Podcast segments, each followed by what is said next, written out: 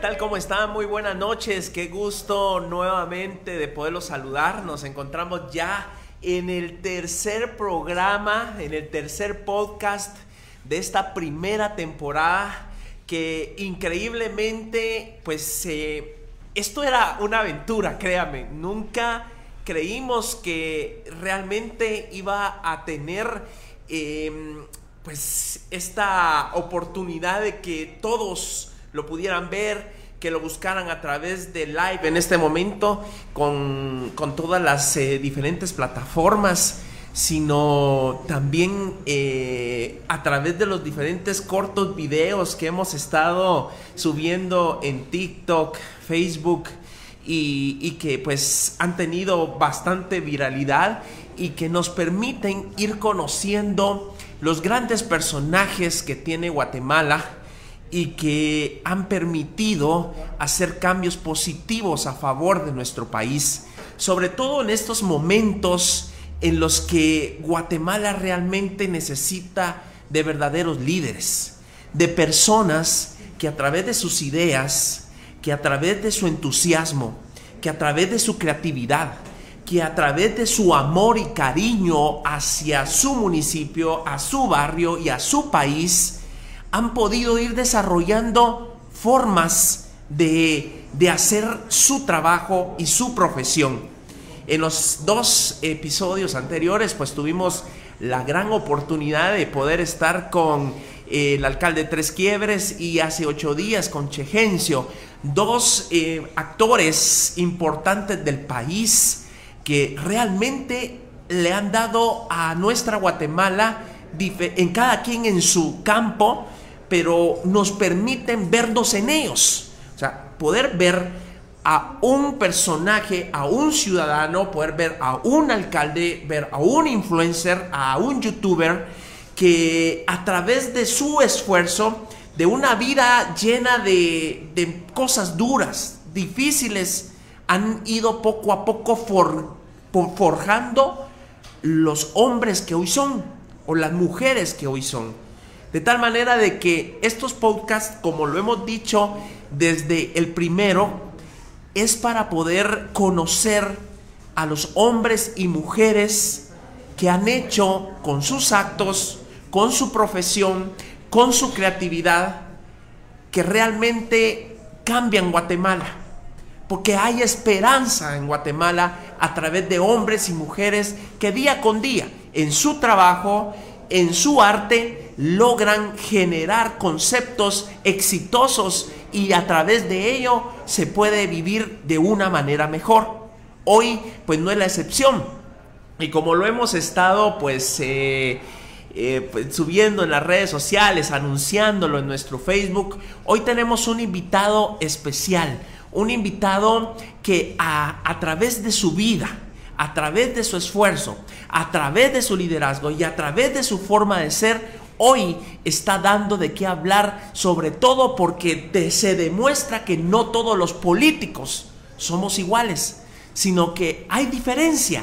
Hay personas que hacen la diferencia, personas que a través de la oportunidad de servir, ya sea en una alcaldía o en una diputación, pueden con su forma de trabajar de gestionar, de presentar iniciativas, eh, cambios sustanciales para nuestro país. De tal forma de que pues esta oportunidad de poder hablar con uno de los políticos que más está dando de qué hablar en el acontecer nacional, para mí es un honor un gusto poder tener a este invitado especial y que pues sin, sin, sin esperar más, porque yo sé que todos estamos esperando empezar a platicar con nuestro invitado, pues eh, para mí es un honor poder recibir al diputado Aldo Dávila. Bienvenido. Gracias, por favor. Siéntese. Muy amable, muchas gracias. Siento que está un poquito con mucho sonido este. O sea, siento que tiene mucho volumen. Diputado, qué gusto. Muchas gracias. Qué placer. Por favor, eh, si puede colocar. los audífonos, colocarse los audífonos para poder... Eh, y ahí entonces en base a ello pues vamos modulando nuestra, nuestra voz. Qué, qué gusto poderlo tener, diputado.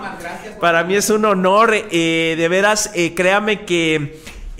cuando pues supimos de que usted había aceptado la invitación de poder, de poder platicar con nosotros en estos podcasts, que lo que nos permite es dar a conocer al personaje, a la persona que ha, que ha hecho por el país o por su municipio o por, por lo que sea, ha generado este, esta forma de cambio. De tal forma de que el poder tenerlo hoy acá, pues eh, nos llena de gusto, nos llena de placer y de todo corazón, pues muchas gracias por estar acá. Dios me lo bendiga y, y, de veras, gracias por, esta, por haber aceptado. Muchas gracias, pues de, realmente y creo que es importante eso, que la gente conozca a la persona más allá de, la diputación. Antes de ser diputado soy ciudadano. Claro. Antes de ser diputado soy este servidor público y que debe ser un honor ser servidor público. Debería de, ser un privilegio ser servidor público y que no se sirvan del, puesto, ¿verdad?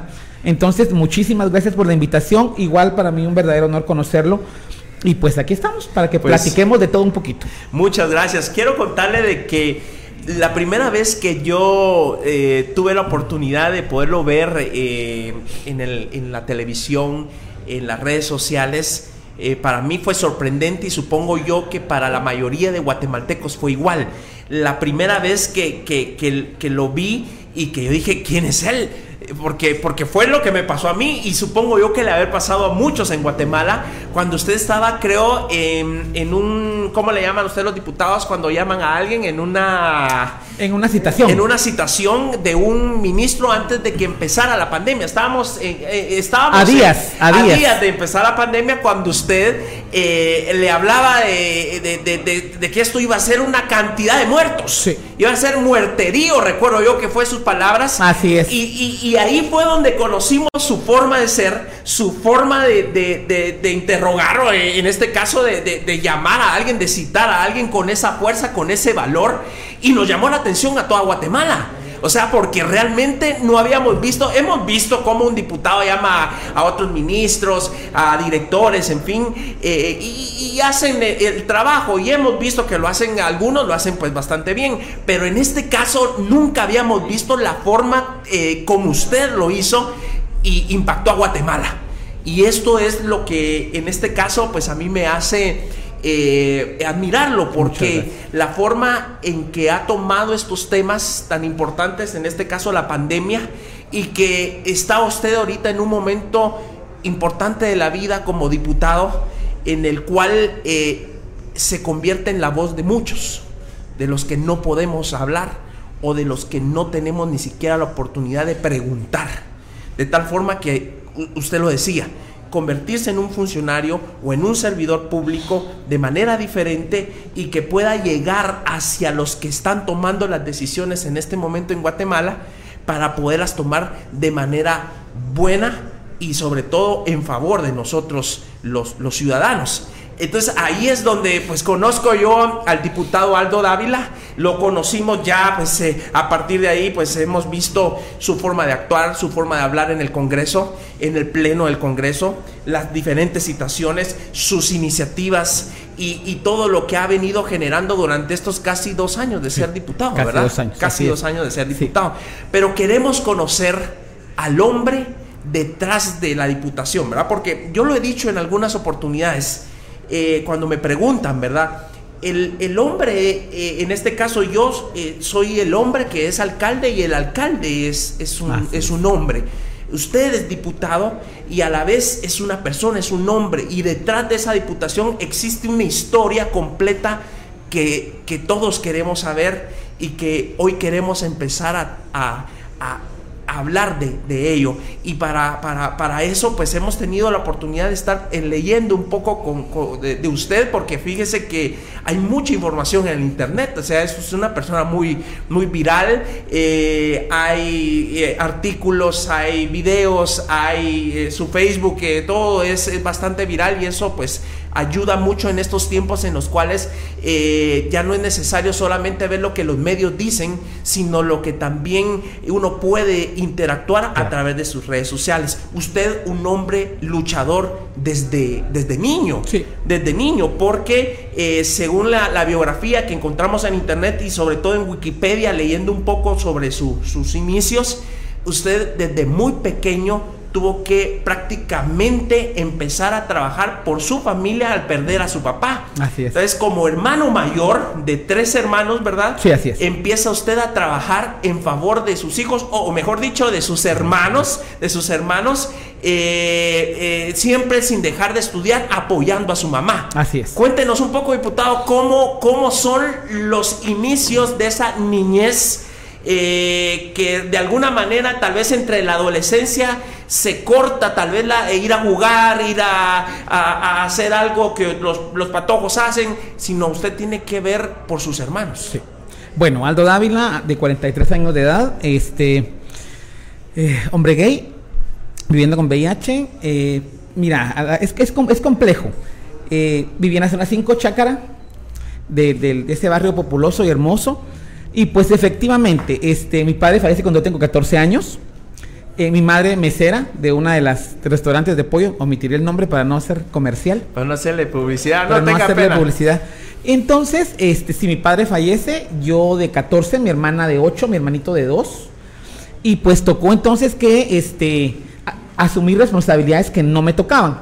Y en el sentido de cuidarlos, de lavar uniformes, hacer almuerzo, ver que estuvieran bien, llevarlos al doctor y demás. ¿Verdad? Mi madre nunca dejó de trabajar y pues hasta nivel medio empiezo yo a trabajar para, para empezar a aportar a casa, ¿verdad?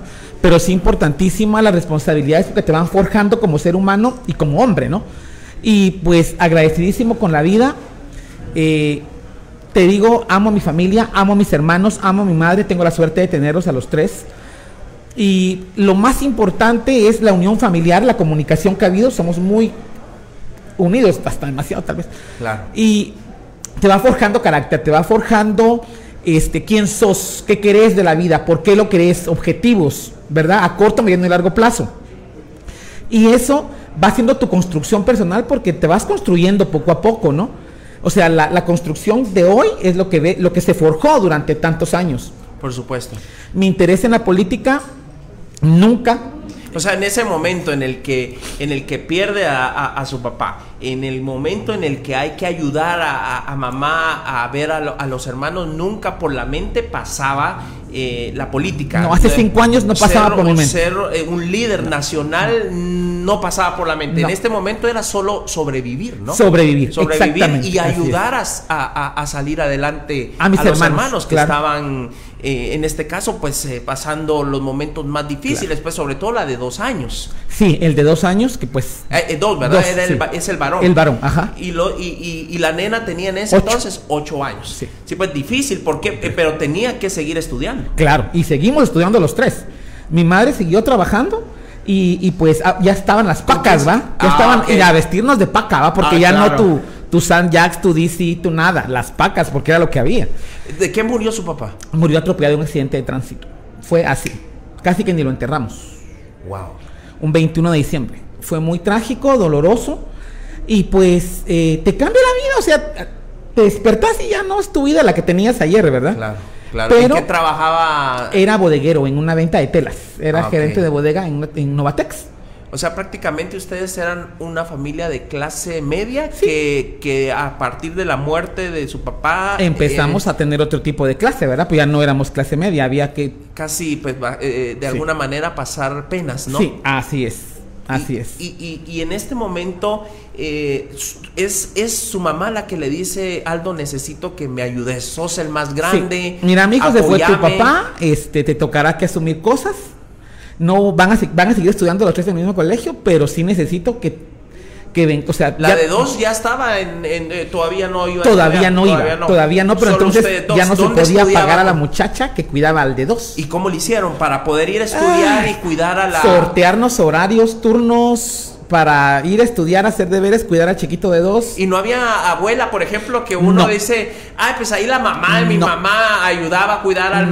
no, no, nosotros somos cuatro. O sea, ahora pues ya es en familia empleada, mi pareja, mi hermana tiene pareja, mi hermano tiene pareja, ya hay sobrinitos, pero cuatro. O sea, no tíos, no, no abuelos, no primos, nada, Prácticamente solos. Así es. Ok, ¿qué colegio o dónde estudiaban? En Estudiamos en la zona 5, este, yo estudié en un colegio cristiano. Ok. Eh, y ahí estudiaron mis hermanos y luego pues a otro. Mi hermana fue campeona nacional de ajedrez. Pilísimas. Ah, sí. Sí. Su hermana. Mi hermana, así es. Ok. Y, y, en este caso, por ejemplo, estaba yo leyendo de que eh, ustedes son católicos, ¿verdad? Pero tuvieron por la misma situación eh, y la necesidad de estudiar en un colegio Nos quedaba muy cerca, nos quedaba muy cerca y, y pues el colegio era bueno. Entonces ahí estudiábamos, nos quedaba muy cerca y se acoplaba a horarios y demás, ¿verdad? Entiendo. Sí. ¿Y los básicos? En el mismo colegio. Yo al mismo colegio. Ah, ok, o sea, era primaria, básicos. Yo estudié 11 años en el mismo colegio. ¿Y diversificado? Ya lo estudié aquí en la zona 3. ¿En dónde? Por el cementerio, en el CPC. Ah, ok. ¿De, qué se graduó en el maestro, colegio? Maestro de ah, primaria urbana, sí. Hay, hay una historia ahí que estábamos leyendo de que empezó a tener problemas en el colegio de, bullying. En aquel entonces, eh, hablemos en qué años más o menos estuvo usted estudiando primaria y Salí en el en el 82 ingreso a Parvulito, salgo en el 89 de, de, mi primaria. Y luego en el 92 de básicos. De sí, pues casi tenemos la misma Nunca perdí ni un año. Eh, ni un año, sí, pues por eso. Es porque yo entré a básicos, el primero básico yo estaba en el 91, 92, más o menos la misma, la misma época, estamos hablando de la misma época. En aquel entonces no le decíamos bullying. Nosotros le decíamos eh, cualquier palabra, pero no bullying. Más que todo, no, era, no, era, bullying. Así es. ¿Empezó usted a sufrir el, bullying? Sí, siempre fui muy afeminado. O sea, siempre he sido muy afeminado, no fui, sigo siendo muy afeminado. Y entonces era este la jodedera, ¿no? Entonces, pero cuando viene de tus compañeros de clase, pues te quejas con el maestro, ¿no? Pero cuando es el maestro el que te jode, es como más complicado porque con quién te quejas y si encima el que te jode es el hijo de la directora, con quién, o sea, más te lleva la jodida, ¿no? Entonces, eh, complicado. Eh, decía, hombres aquí, mujeres aquí, Aldo Iván aquí. Este, me camorreaban por hueco, ¿ah? Porque era la palabra, no por gay, no o sea, camorra, Aldo Iván por hueco, te pegaban todos y ¿qué hacías, no? Este, complejo. ¿En ese entonces ya usted entendía el tema? No. En ese entonces yo decía, ¿por qué yo? ¿Verdad? O sea, yo decía, es que primero era un colegio cristiano, ¿no? Entonces Exacto, es, a eso vamos. El infierno, me espera el infierno y los ríos de lava y la sangre y el dolor eterno. Este, y cómo le hago esto a mi mamá, y cómo le hago esto, qué, qué va a pasar con mi familia, cómo les digo, no, entonces yo decía, no, se me tiene que quitar, se me tiene que quitar.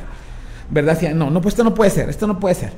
¿Ya tenía ese carácter usted en ese entonces? O sea, ya era jodidito, ya era benconcito, ya era... Ok, porque por ejemplo, si alguien venía, lo molestaba, le decía diferentes atropellos, usted no se dejaba, eh, así como lo hemos visto hoy actualmente, en ese entonces ya era Aldo alguien que no se dejaba. Ya era Aldo alguien que no se dejaba, pero cuando era uno contra un montón, había, pues, podía haber riesgo que me malmataran, ¿no? Claro. Pero si era uno uno, echémonos penca, ¿verdad? O sea, no tengo nunca, no he tenido nunca problema en sonarme con alguien. ¿Así? ¿Ah, Jamás, no, no, no, no, no, no. Y este. Eh, y había que hacerlo para, para que había que hacer, lo hice en primero básico, con un patojo que llegó el primer día de clases. Eh, el primer día de clases, este, yo estaba sentado, llamé a un amigo, ¿no? Mira, y pues fue, ay, ay, no sé qué, tu novio, me levanté y le sortí. O sea, el patojo se quedó pálido, ¿ah? a la dirección los dos. Yo le dije al director, tengo este aquí, ocho años, jamás me han traído aquí y no voy a permitir que este me esté faltando respeto el primer día de clase. Claro. Le cayó a él, me cayó a mí, pero entonces pasaron unos meses sin la jodedera, ¿verdad? Porque dijeron, a este sí le pega a la gente. Sí, pues, o sea, de este no se deja. Este no se va a dejar. De ahí viene un tema legal de hace poco que se supo no, mucho. No tiene absolutamente nada, que ver. que ver de ese entonces. No, no, no, no, no, Yo había olvidado, enterrado esa parte de mi vida. Claro. Este, cuando ya salgo del closet, a la primera que se lo digo es a mi mamá, ¿verdad? Mamá, siéntate, tenemos que hablar. Yo tenía 17 años. Y mi mamá, no, ¿qué hiciste? Te, van a, te, vas, a, cambiar de colegio, estamos en julio, León. Siéntate, no es eso. Mamá, soy homosexual. Si querés que me de la casa, me voy. Prefiero decirte, le veo que te lo diga alguien más. No me imagines con tacones ni peluca. No me imagines con la boca pintada. Simplemente no te voy a dar nietos, no te voy a dar nuera. Y mi mamá se descompuso, ¿verdad? Así, o sea, ya era como, ya se notaba, ¿no? O sea, siempre así, como te digo, muy femenino. Claro. Y mi mamá, no, ¿cómo va a ser? Si sos mi hijo, si yo te tengo que apoyar y no sé qué. 17 años, ¿no? A raíz de ahí mi vida cambia porque me libero. Yo lloraba mucho. Pasaba llorando mucho porque, como te digo, decía, por yo, Dios, porque yo, porque no el vecino, porque no alguien más. Porque es muy complicado ser diverso. tratando de entenderse, ¿no? Claro. Y más en aquel entonces, ¿quién le podía ayudar a uno? Porque hoy hay mucho, mucho mucha asociación, muchos grupos en internet y todo. Pero en hoy, aquel entonces lo vemos muy normal, pero en aquel entonces era difícil. Y aún hoy al día es complejo. ¿Ah, sí? Sí, todavía. O sea, es muy complicado salir del closet. Cada quien lo hace como quiere. Yo siempre lo he dicho, es como el panito este este, argentino, ¿no? Si quiere, como quiere, cuando quiere, o sea, salir del closet es algo que no debe ser una obligación para nadie. Y 17 años es, es bastante una rápido. Edad bien complicada. Sí, o sea, porque normalmente a veces hay, hay personas que, que, salen del closet a los 30. 40, o sea, o no salen, o no simplemente llevan una vida oculta, ¿no? Claro. Eh, ¿cómo, ¿cómo tomar esa decisión tan a Ya no aguantas, ya no aguantas, ya no aguantas. ¿Qué es lo que este, no se aguanta? El, el, ocultarle cosas a tu madre. Ah, ok. El ocultarle algo. aquí tiene que ver mucho el amor de, la madre. Mi mamá y yo teníamos muy buena comunicación y de repente ya, no, ya no era tan buena como antes. Porque yo no le podía decir, mira, este, me gusta un chavo, va. Claro. Eh, y entonces, eso, era el, un nudo en la garganta de no poder ser honesto con mi madre, que para mí es muy difícil. Entonces cuando se lo digo y me empieza a apoyar y demás, eh, luego pues esa misma tarde se lo digo a mis hermanos, ya soy muy loco en ese sentido. El otro día llamé a mis amigos del colegio y les dije, mucha, tostadas en mi casa con atol a las 3 de la tarde, tengo que hablar con ustedes. Mis amigos del, colegio al día de hoy, o sea, con los que todavía nos vemos, ¿no? Claro. Entonces llegan, ¿y qué pasó, cachetón? Porque me decían cachetón, era más gordito. Me dicen, ¿qué pasó? Este, mucha, soy homosexual. Si me quieren seguir hablando, me hablan si ya no me quieren hablar, ya no me hablen. Pero tenía que... Entonces, así como dos, así como que... Ay, por favor, si todavía no hemos sabido. ¿Qué nos venís a contar? No, nos estás diciendo algo que, que, no supiéramos. Ay, por ¿eh? favor. Qué bueno que... Hubo alguien que, le, le dijera, qué bueno que ya nos lo estás diciendo. Y alguien, alguien sí se paró y dijo, yo te dejo hablar el día de hoy. ¿Ah, sí? Déjate ser mi amigo. Y lo, y lo, con el tiempo lo recapacitó. Con el tiempo era gay. Normalmente pasan eso, dice. Dice que aquellos que son Entonces ya nos encontramos como a los 10 años y pues y, en una discoteca de ambiente, ¿verdad? Y, se, ya, se volvieron amigos nuevamente. No, no, así como, ¿qué tal? Ah, ¿qué tal? Bien, no sé qué, gusto de verte. ¿Verdad? O sea, la homofobia era interiorizada, ¿no? Claro. Y por eso es que él dice, con, si me sigo contando con este, confirmo de que yo también soy. Entonces se alejó de mí, pero mis demás amigos siguen al día de hoy siendo mis amigos, conozco a sus hijos, a sus esposas, nos vamos al puerto, venimos, celebramos cumpleaños. Entonces, sí es como eh, quitarte ese peso de encima, ¿verdad? Y que los amigos, verdaderos amigos, se quedan aceptan a uno como uno es. Así Exactamente, porque yo creo que yo lo, lo, vi con amigos en el colegio o, fuera del colegio. Eh, eh, los amigos decían, soy gay, bueno, está bien. Y somos amigos al día de hoy. Somos grandes amigos al día de hoy. O sea, el amigo entiende, acepta y se da cuenta que es totalmente normal la situación, ¿verdad? Pues entonces ya habías enterrado esa parte dolorosa de tu vida cuando hace, ¿qué? 2014 creo que fue. Fallece un compa del colegio, había un grupo de exalumnos, ¿no? Y pues ponen ahí, ese fue muy fulano, ¿verdad? Yo pues hay que ver cómo se le apoya a los papás y no sé qué. Y este hijo de la directora pone ahí, eh, llevaba una vida no sé qué y no sé cuánto. Le digo, ya fue juzgado, por ya no lo juzguemos nosotros, ¿no? Sí, pues, usted como se va a ir al infierno y se va a morir de sida y no sé qué. Pero irónico, yo entro a una reunión en la que tengo que dejar mi teléfono y lo dejo metido en una cosita esas que dejan y entro. Cuando salgo, miro un montón de llamadas perdidas y me dicen, mira, te está destruyendo por redes sociales, que te vas a ir al infierno, que esto es un sidioso, que ojalá te muras pronto. Entonces yo miro y digo, yo tengo que poner una denuncia, ¿no? ¿Por qué? Porque si yo apoyo que la gente ponga denuncias por estigma y discriminación, ¿cómo no lo iba a hacer hacia mí? Claro. Voy a poner la denuncia, cuatro veces se le cita al Ministerio Público, no llega ninguna. Porque era como conciliación primero, ¿no? Claro. Y luego, pues, ya trasciende que yo siendo diputado, lo paran el carro y se va al bote y pues él dice, es que es porque es persecución, porque es diputado, que él quiere acabar con la religión. Por favor, yo soy religioso, ¿verdad? Pero este, yo sí te digo, no tiene una cosa que ver con la otra. Yo había enterrado esa parte tan, tan dolorosa en mi vida porque era, sí, la pasé muy bien en el colegio, hice grandes amigos, pero en algunos momentos era muy doloroso ir a estudiar porque te pegaban, te insultaban, te agredían, te escondían tus cosas, te quitaban tus panes. Entonces yo, yo sí asumo mi orientación sexual con mi madre y mi familia y mis amigos, me libero, entonces dije, eso se queda en el pasado. Pero que venga ese señor a esas alturas del partido a quererme ofender, discriminar, humillar, cuando ahora hay una ley que lo prohíbe, claro. bueno, a chingó al muchachito. Oye, el hombre no lo va a chingar. Por supuesto. Y, y los amigos eh, toman en algún momento el papel de, de, si alguien te molesta, si alguien te está humillando, hoy te defendemos, porque, porque te queremos, porque claro. sos parte de nuestro Y al día de hoy todavía te pasa, o sea, este, en el Congreso hay diputados yo lo vi nobles. En guau, o sea, el Congreso de la República es el fiel reflejo de lo que ocurre afuera en la calle. O sea, está la bonita, está el hueco, está el puto, está el TTT, todo, ¿no? Claro. Entonces, igual, hay siempre como, como, ah, te ven como indefenso y no, tranquilo vos, estamos con vos. No sé qué, te llenan, o sea, no puedo decir, eh, eh, todos son homofóbicos, todos discriminan. No, me he topado con gente con una calidad humana dentro del Congreso de la República excepcional y es eso, o sea, es el fiel reflejo de lo que ocurre en la calle y lo que ocurre en el Congreso de la República. Yo lo vi en un video hace unos tres meses cuando usted estaba tomando la palabra y desde atrás estaban eh, bulleando, pues estaban eh, burlándose. Pero yo lo que les digo es salgan del closet, mis vidas, sean plenos, ¿verdad? O sea, eh, quien más te chinga es porque tiene una homosexualidad reprimida. Entonces, por eso les dije, salgan del closet, van a vivir más felices, más plenos. Pero entonces tampoco, no, voy a decir, ay, soy una perita en dulce, soy una blanca paloma, o sea, no, me joden, devuelvo la pedra. Así es simple.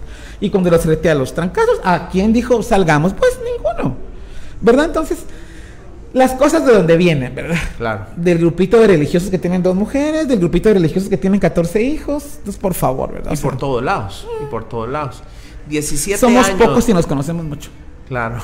17 años, eh, luego viene eh, la universidad. Empiezo, bueno, empiezo a trabajar, había que sacar a la, de medio adelante. Buena pregunta, ¿Dónde, dónde, ¿dónde fue el primer trabajo después del colegio? En una agencia de viajes. En una agencia de viajes. ¿Se gradúa de contador o de.? No, de maestro. De ah, sí, maestro, ok. Pero yo ya había Entonces, no, no, no, ejerció de maestro en su primer ah, trabajo? Ejercí de maestro en Chinautra, no volvería a ser maestro. ¿Por qué? Este, me tocó, o sea, me tocó suelo de tierra, aula de lámina, eh, pero yo, sos maestro para ir a educar. Claro. ¿Verdad? Entonces, yo iba feliz los, cuando me tocaba ir a dar clases. Pero ese tiempo de vacaciones no lo soporté sin no tener la, el, contacto con los, con los niños. Ajá. Me tocó sobriedad, me tocó jóvenes con problemas de aprendizaje, de conducta. Me tocó cuarto, quinto y sexto, pero teníamos patojos entre 12 y 17 años. Claro, porque en, en, una aldea en Exacto, en los pueblos te van con edad alta. Y con problemas de aprendizaje y de conducta, ¿verdad? Y, Interesantísimo, una experiencia muy valiosa. ¿Cuánto fue? ¿Un año? Un año. Un, año. sí. Un año. Y el extrañarlos mejor ya no. Entonces, cuando este, hasta septiembre todo bien tenía que tomar tres buses para llegar, ¿verdad? Uno del Paraíso 2 a la zona 6, uno de la zona 6 a, Jocotales, uno de Jocotales a Chinautla. ¿Cuánto tiempo se hacía? Como hora y media. Ok. Como hora y media. Y todavía hay alumnos que se los toma por todavía, ahí. todavía le dicen, profe. Sí.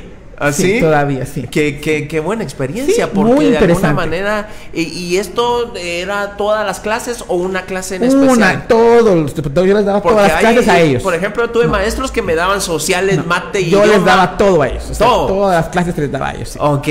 Y, eran 12 chicos eran. Y bueno, después viene la. ah, no, pero a mí me gustaba muy. No, no, no, no. Eh, yo cuando entro de 7 años salgo del closet como usted lo menciona, habían como organización, una organización. Yo me acerco a esta organización, me llevan para aprender acerca de VIH y derechos humanos. Entonces, eso me empieza a apasionar a los 17 años. Entonces empiezo a trabajar en otros temas que no eran VIH y derechos humanos, porque ahí no habían plazas. Empiezo como voluntario y a forjarme, ¿no? A, autoestima, codependencia, sexo y drogas, género y demás. Eso me gustó mucho. Entonces, cuando ya se una plaza de educador, en estas organizaciones de derechos humanos LGBTI me quedo.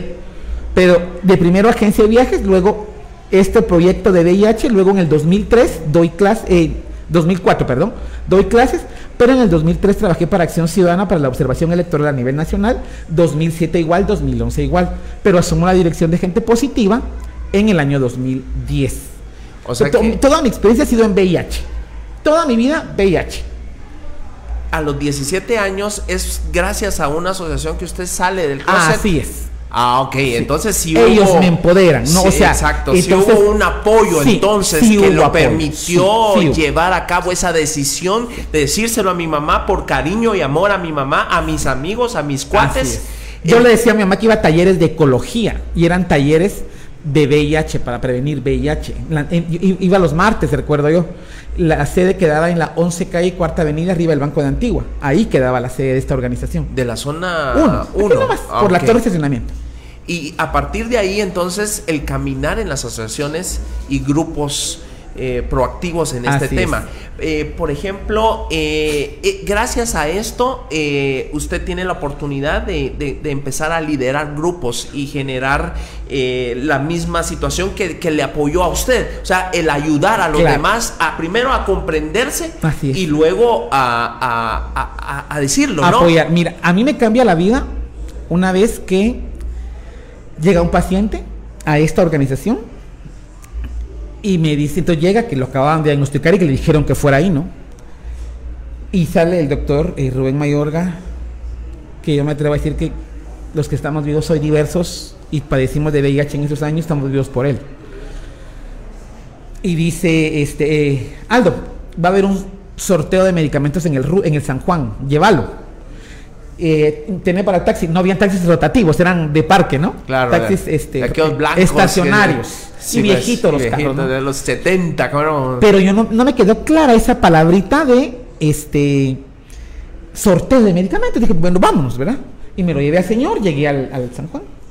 ¿El señor tenía VIH? El señor tenía VIH. No, tenía SIDA. Ya estaba en etapa SIDA. Ok no es lo mismo VIH y No, no es lo mismo. Ya estaba en etapa avanzada de la enfermedad. Entonces llego, pregunto a nuestra clínica de infecciones, así como con desdén. Allá. ¿verdad? Llego, este, y busco a la enfermera. Mira, le digo, traigo un paciente de, del doctor Mayorga, eh, de, Oasis. Llegó a buscarnos allá. Oasis será la asociación. Oasis será la asociación. Entonces, eh, ¿el señor sabe leer escribir? Eh, sí, le digo, ¿sabe leer escribir? Sí. Ah, va. Ponga su nombre en un papelito. Y su número de cédula. No era de PI, ¿no? Eh, me regala el lapicero y una hojita, ¿verdad? Ahí está. Entonces, si quiere lo hago yo, ¿verdad? Entonces le pongo su nombre, su número de cédula. Me dice, eh, doblelo en, que se vuelva chiquito. Entonces pasan con una bolsa de almacenes, esos almacenes de, departamentos amarillas que eran antes, que usted ya no las conocía. Bien, las de país, ¿no? Y hecha, entonces. Que uno las usaba para. Para todo. Para llevar la, para ir la refa, para la basura, para Entonces me dicen, echa ahí el nombre del Señor. Echo el nombre del Señor y digo, ¿qué es esto? Entonces me dicen, es que va a haber sorteo. ¿Sorteo? Y, y la bolsa así de papelitos, o sea, habían muchos. Y me dice, este, y estoy hablando con la familia, le digo, ¿qué es esto? Es un sorteo. O sea, van a sortear medicina. Me dice, es que tenemos medicamentos solo para 100 gente. Y le digo, pero aquí hay como 300. Y en la bolsa hay como mil números. Eso a mí me cambió la vida por siempre y para siempre. Entonces el Señor me dice, no me van a dar medicina. Y le digo, si su nombre sale, sí. Yo me quería ir. O sea, yo no quería ver esto. Y me dice, no me vaya a dejar solo, por favor. El paciente. El paciente. Yo no lo conocía, lo acababa de conocer. Llamo a, Oasis y le digo, miren, quédate con él. No se quiere, no se quiere quedar solo, quédate con él. Y de ahí a cruzar dedos, que saliera de no la salió el nombre de él. Ah. Eso a mí me cambia la vida por completo. Casi que si tuviera el dinero se lo pago, pues vamos a ver dónde lo Pero en aquel entonces eran 8 mil, 9 mil quetzales al mes. O sea, ahora el tratamiento es muchísimo más barato, se ha simplificado porque ahora es una pastilla al día, dos pastillas al día. Pero en aquel entonces eran Sí, así es. Okay. Entonces, antes eran 36 pastillas al día, 30 pastillas, 25 pastillas al día, ¿no? Eso me cambia la vida. Y sigo capacitándome y demás. Eh, mi madre. En, Oasis. En Oasis. Oasis, pero ya habían otras AGPCS, Asociación Matemática de Prevención y Control del SIDA, que ahora se llama ASI cambió como en el 2002 el nombre, Asociación Guatemalteca de Educación Sexual. Ya habían más, entonces habían talleres y andaba yo para arriba y para abajo. En ¿De talleres. 19 años? 19, 20. Entonces, y anda, ¿Todavía usted no tenía VIH? No, todavía no tenía VIH. No, todavía no. Entonces, complejo, empiezo a capacitarme en todos los temas que podía, del taller que había. Y mi mamá, pues, eh, había aceptado mi homosexualidad, pero así como. Mm, como a cierto recelo, ¿verdad? Este, ¿A dónde vas? A Oasis. ¿A qué vas? A más juntarte con más gente, ¿sí? Eh, le digo, a educarme voy, no voy a nada malo. O me miraba las cajas de condones, ¿verdad? Eh, hoy, me toca dar condones, ¿verdad? Y vamos a dar al sector trans, al Callejón del Amor, a los parques, a la línea, a la Sexta Avenida. Entonces, eh, un día X le digo, vamos al cine, vaya, a Lux. Entonces le digo, ay, solo acompáñame a recoger un libro aquí nomás. Le digo a dos cuadros, vaya. Entonces le agarro el bracito, toco el timbre y cuando miro que viene el bulto para abrir la puerta, le digo, esto es oasis y vas a entrar. No, ¿cómo me traes aquí? Entonces cuando se abre la puerta no le queda más que reírse, ¿verdad? sí, pues por la pena. Vamos para adentro. Ajá, entonces abren la puerta, le digo, mi mamá, y el que nos abre la puerta, eh, ¿Qué, se le va al mundo, se le va al mundo, ¿verdad? Se va adelante y dice, Aldo trae a su mamá, Aldo trae a su mamá. Prepárense todos. Ajá, mi mamá entra, mejor cara. ¿eh? Mi mamá entra y así. Educada. Mm, ¿eh? Y bien barcos y... Mm, mm, cafecito. Gracias. Le ponen el café, le ponen la champurrada, sale el director. Ah, ah, qué bueno que vino, mire, Aldo es voluntario nuestro, da condones, da charlas, no sé qué. Eh, ah, sí, así dice que en esa santa. Eh, ah, un día esto los voy a acompañar, a ver si es cierto. Salimos el jueves, le dijo el director, ¿se viene? Sí, le dijo, no, me vengo. Háganle gafete, pídanle su DPI, en su gafete a la señora. ¿Usted cree que no voy a venir? Le dijo mamá. Y sacó su cédula. Ajá. No era DPI. Le hacen gafete, Ay, dije yo, no, que tampoco, que sí quería que me acompañara, pero tampoco hasta eso, ¿no? Sí, pues, para que ya anduviera con, con todos ahí, ajá, sí. Era más que todo que, que conociera el lugar donde yo estoy, donde estoy de voluntario, pero tampoco que te conviertas en voluntaria conmigo, Exactamente. O sorpresa, cambia turnos, llega, me dice, ¿vas a ir? Sí. Llegó el jueves. Me voy a ir con vos, me dijo. Vaya. Nos fuimos, gafete, aquí están los condones, señora, da tantos por trans, da tantos por trabajador sexual, da tantos por trabajadora sexual, estos son lubricantes, estos son trifoliares, se pone su gafete, vaya ahora. Entonces mi mamá se da cuenta, salíamos a pie, ¿no? ahora salen en vehículo. Y cuando llegamos al sector trans, que era como más complicado, ya no está con nosotros la trans que se murió, y dice, ¿y esta señora quién es? Una trans, no. Le digo a mi mamá, ¿y usted? No le da pena que su hijo sea lo que es. Usted lo anda apoyando, maricón y todo. Dice, es mi hijo, tengo que apoyarlo, tengo que quererlo como es, él no pidió nacer así, lo amo. ¿no? Y la trans abraza a mi mamá, se pone a chillar, se pone a chillar a mi mamá con la trans. Yo quisiera una madre como usted y que no sé qué. Y, bueno, mi mamá se pone a llorar, se descompone, seguimos con lo de las y es que los papás son los que menos aceptan esta situación al inicio, ¿no? Y hay algunos que se dejan de hablar con los hijos toda la vida. Claro. Por el tema de ser trans. De ser trans, de ser gays, por ser lesbianas, por ser bis. Entonces mi mamá sigue yendo a dar los jueves y empieza ella a empoderarse en derechos humanos. Así. ¿Ah, mi madre. ¿Le gustó? Le encantó y, y se metió. Con mucho orgullo le digo, es del comité organizador del primer desfile de diversidad sexual en este país. Mire, en el año 2000. Qué bien. Me dijo, no voy a permitirte violenten derechos. Y luego empieza a se va de Pueblo Campero y empieza a trabajar por y para la diversidad sexual. Al día, al día de hoy. Ya se jubiló.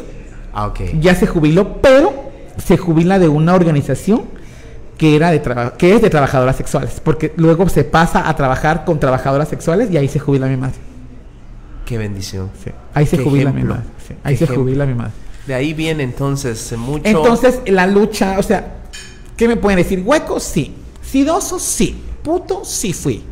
O sea, ¿con qué creen que me pueden herir a mí? O sea, por favor, a esas alturas del partido, Aldo Dávila, ¿cómo lo van a herir?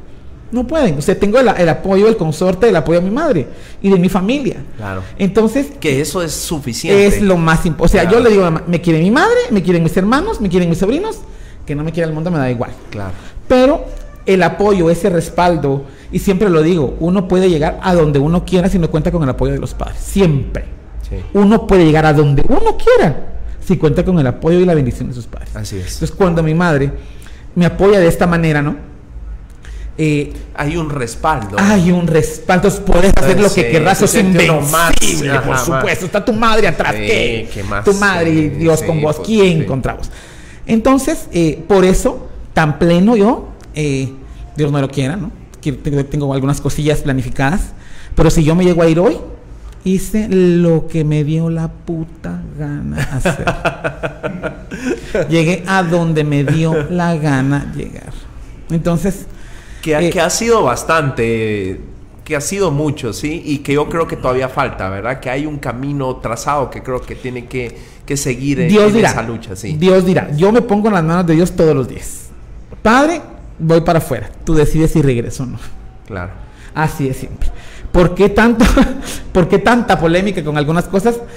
Hay veces la gente dice, este busca la cámara, busca el show. No, cuando yo siento ya estoy en medio del relajo y que me queda. Pero no es que yo me levante, hoy voy a ir a ver si no tienen placa los carros que están afuera de mi oficina. No, no es así. Hoy le voy a decir al ministro mentiroso, mentiroso, mentiroso. No. O sea, cuando siento que ya pasó.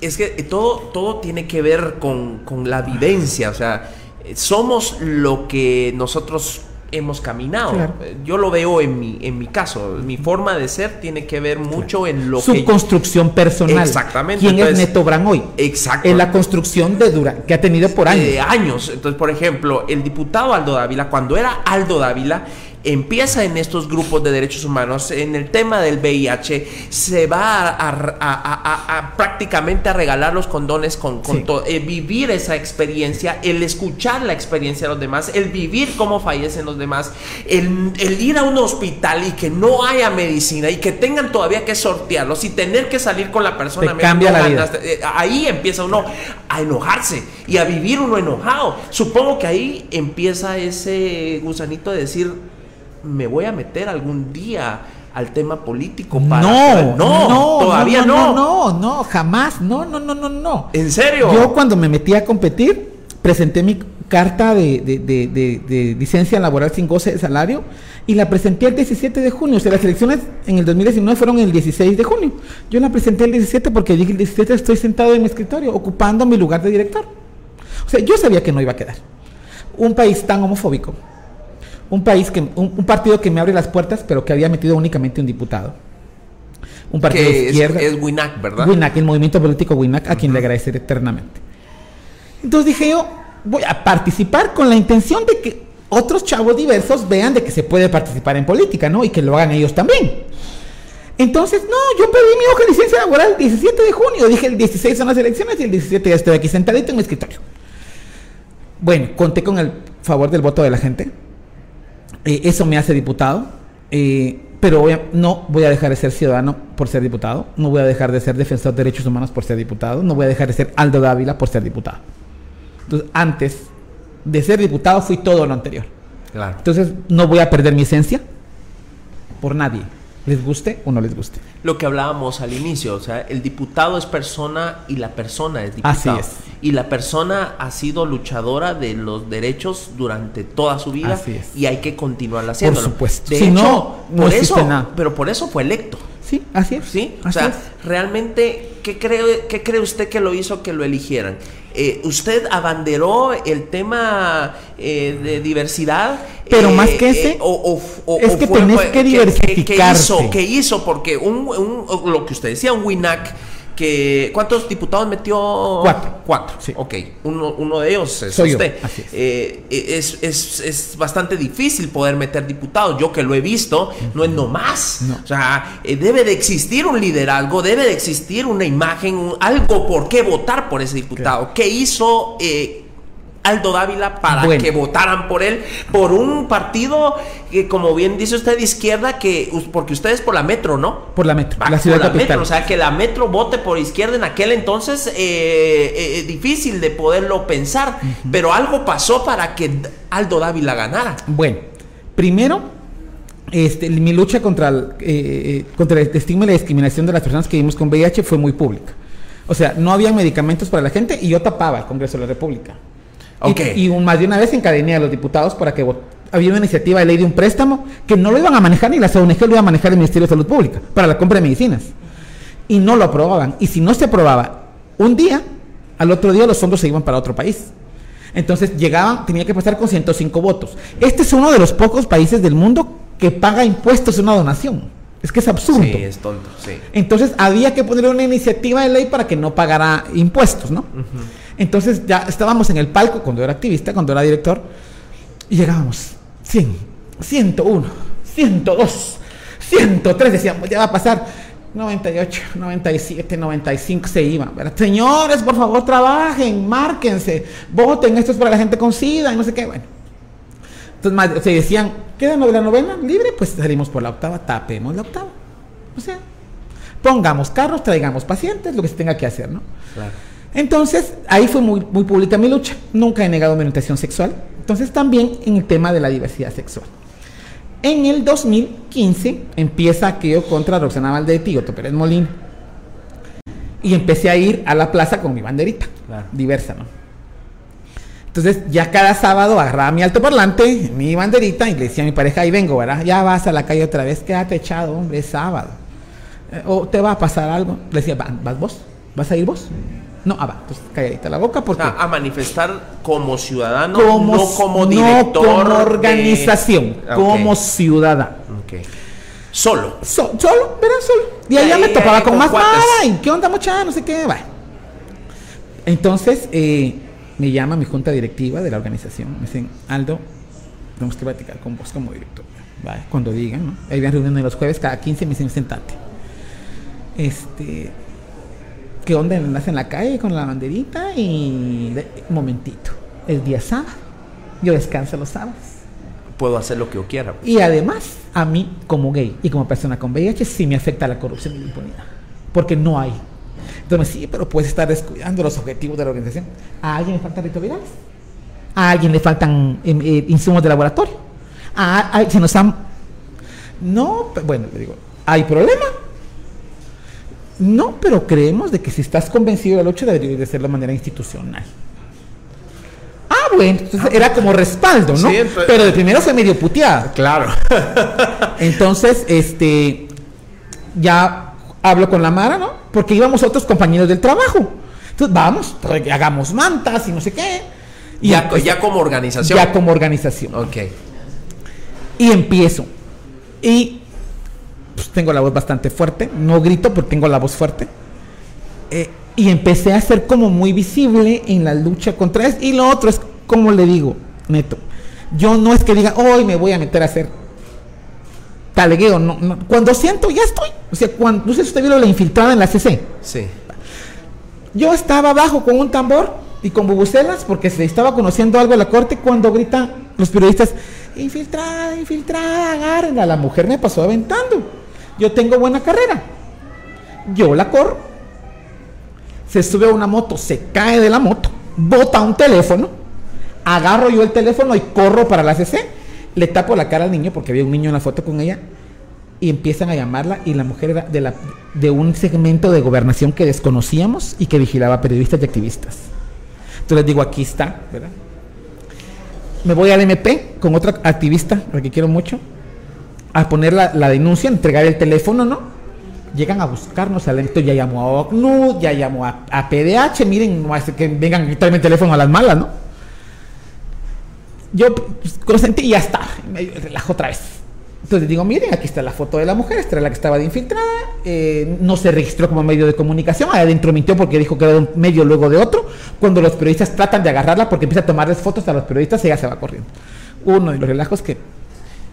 Claro que sin querer. Fue sin querer, o yo sea, el teléfono le llegó ahí a las manos, pues. No, sí la corro. Sí, la corro. La ah, corro dos cuadras. se sube a una moto, no se agarra y se cae y bota el teléfono. Y lo agarro yo, ya no pude regresar por él porque se va. El otro día del aeropuerto. Yo estaba, mire, ante Dios, le juro. Yo sabía que iba a haber relajo en el aeropuerto.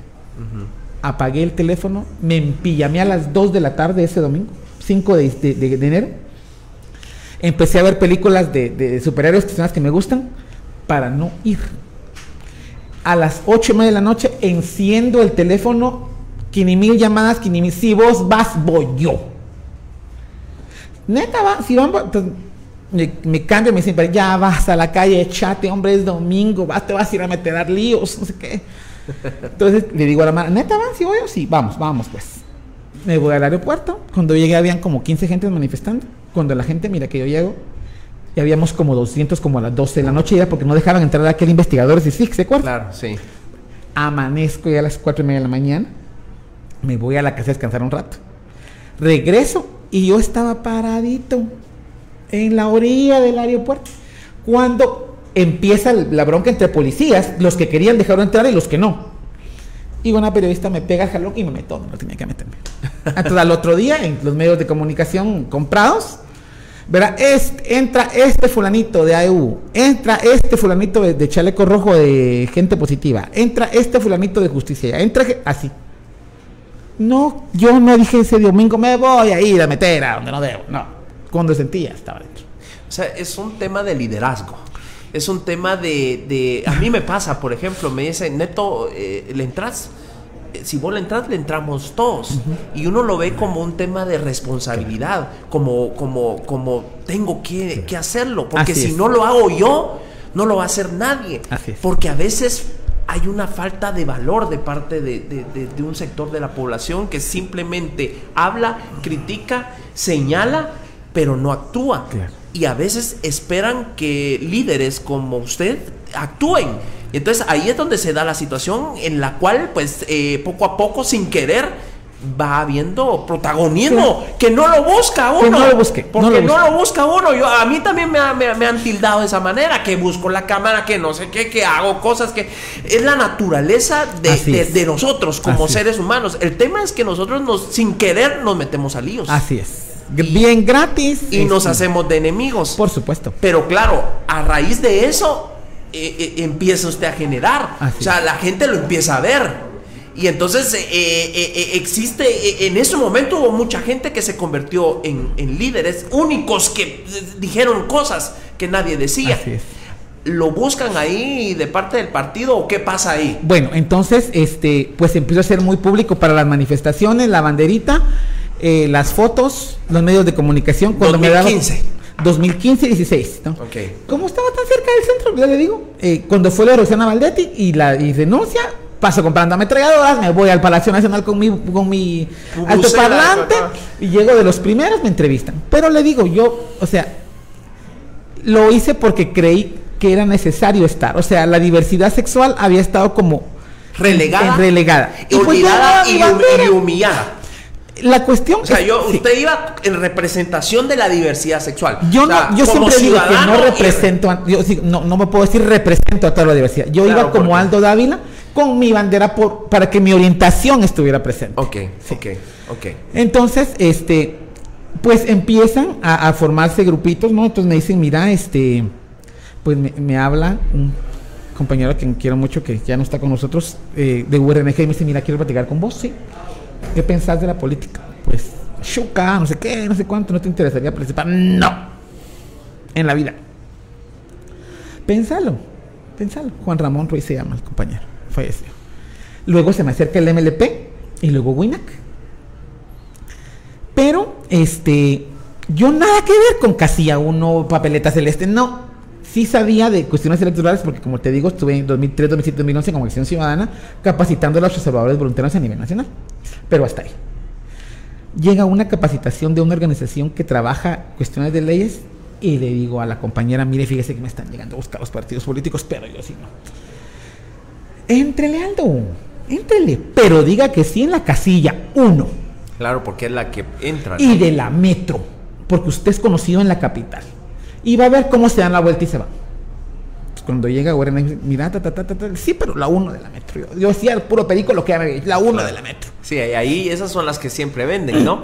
no, es que está comprometida, pero hablemos, basta, bueno. Llegó el MLP, la 1 de la metro, no me la dieron. Llega Winac y me la dan.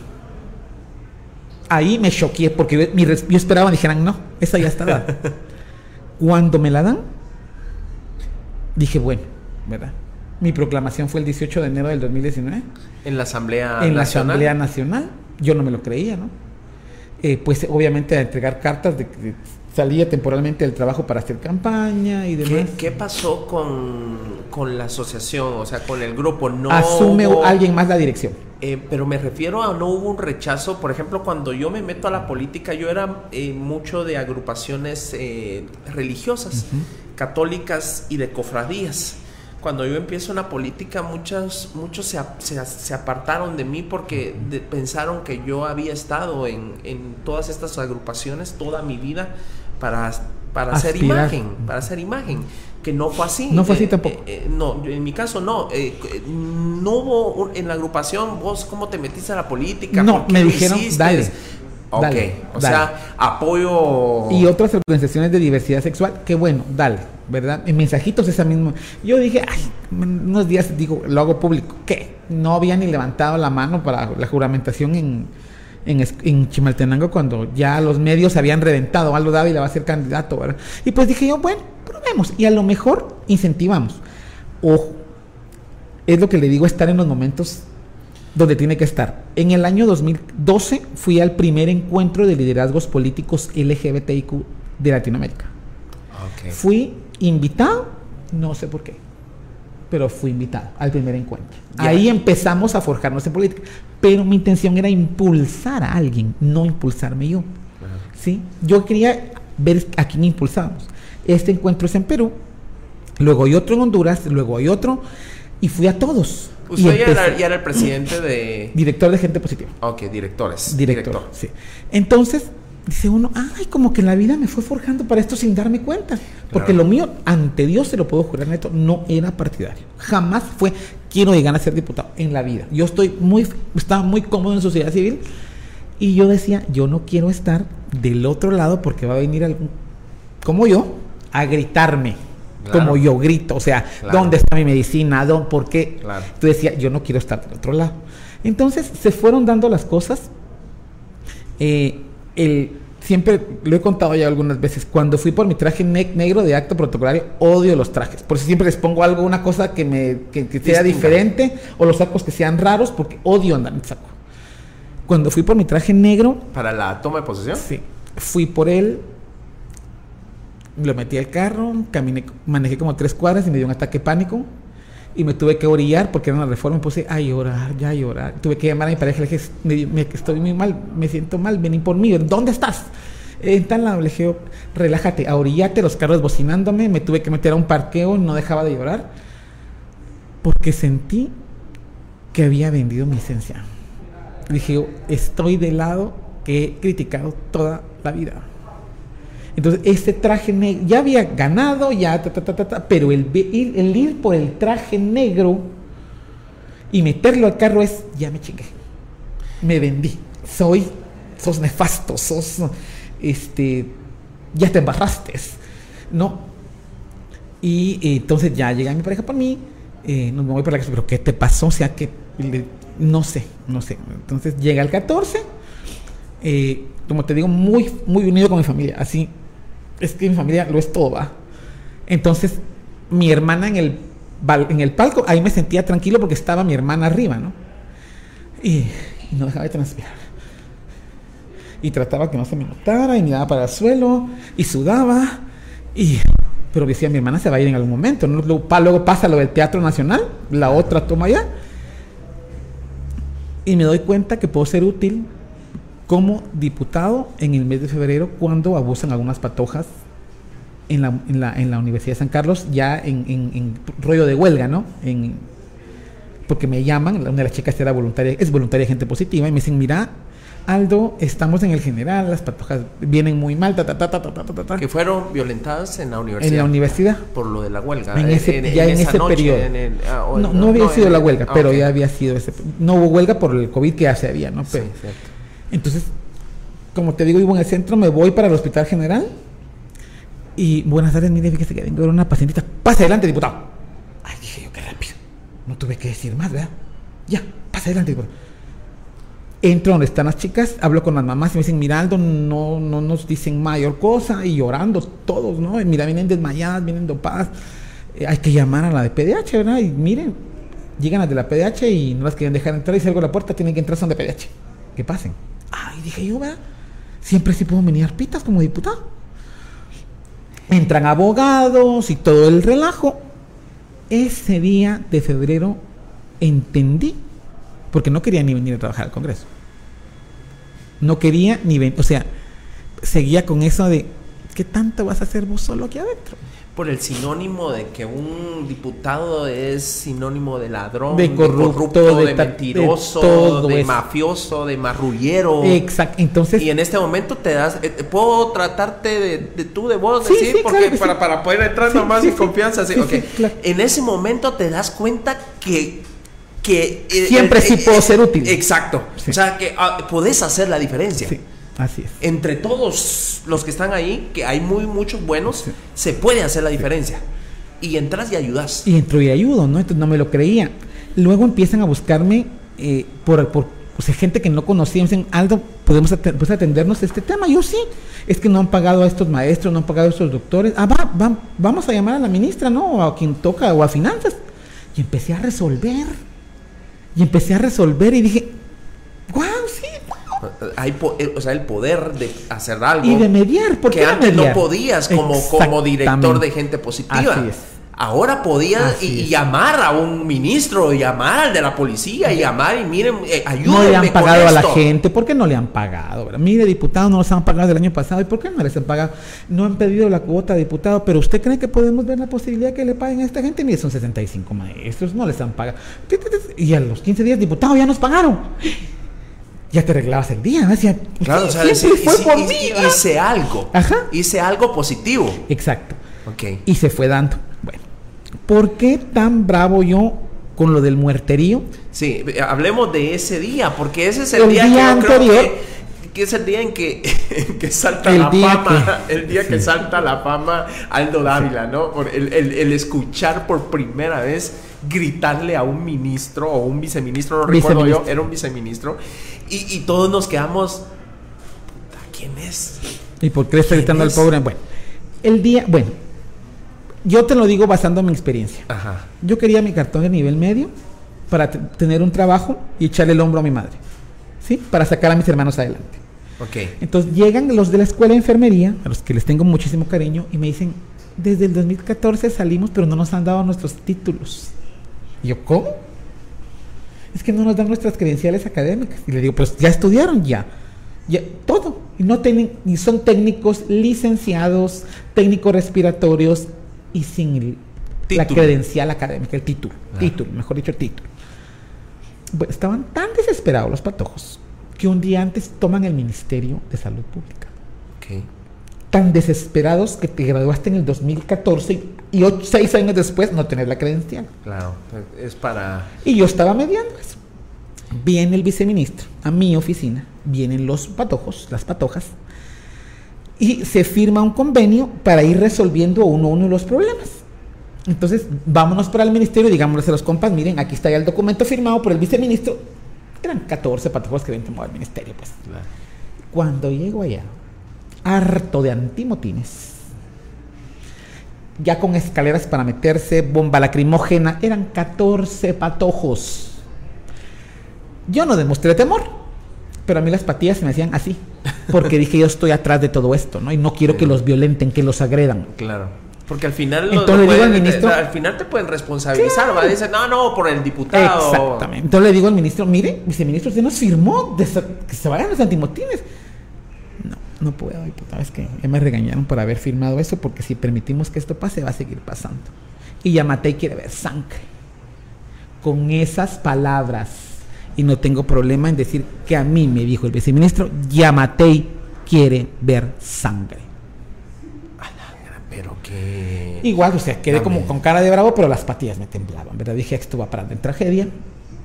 Llegan los medios de comunicación, cubren, logramos negociar, se van los patojos al otro día venía el ministro aquí al Congreso. Viene una hora tarde. Y pues yo estaba con la espinita, la cólera, ¿no? Que los querían cachinguear los patojos y a las patojas.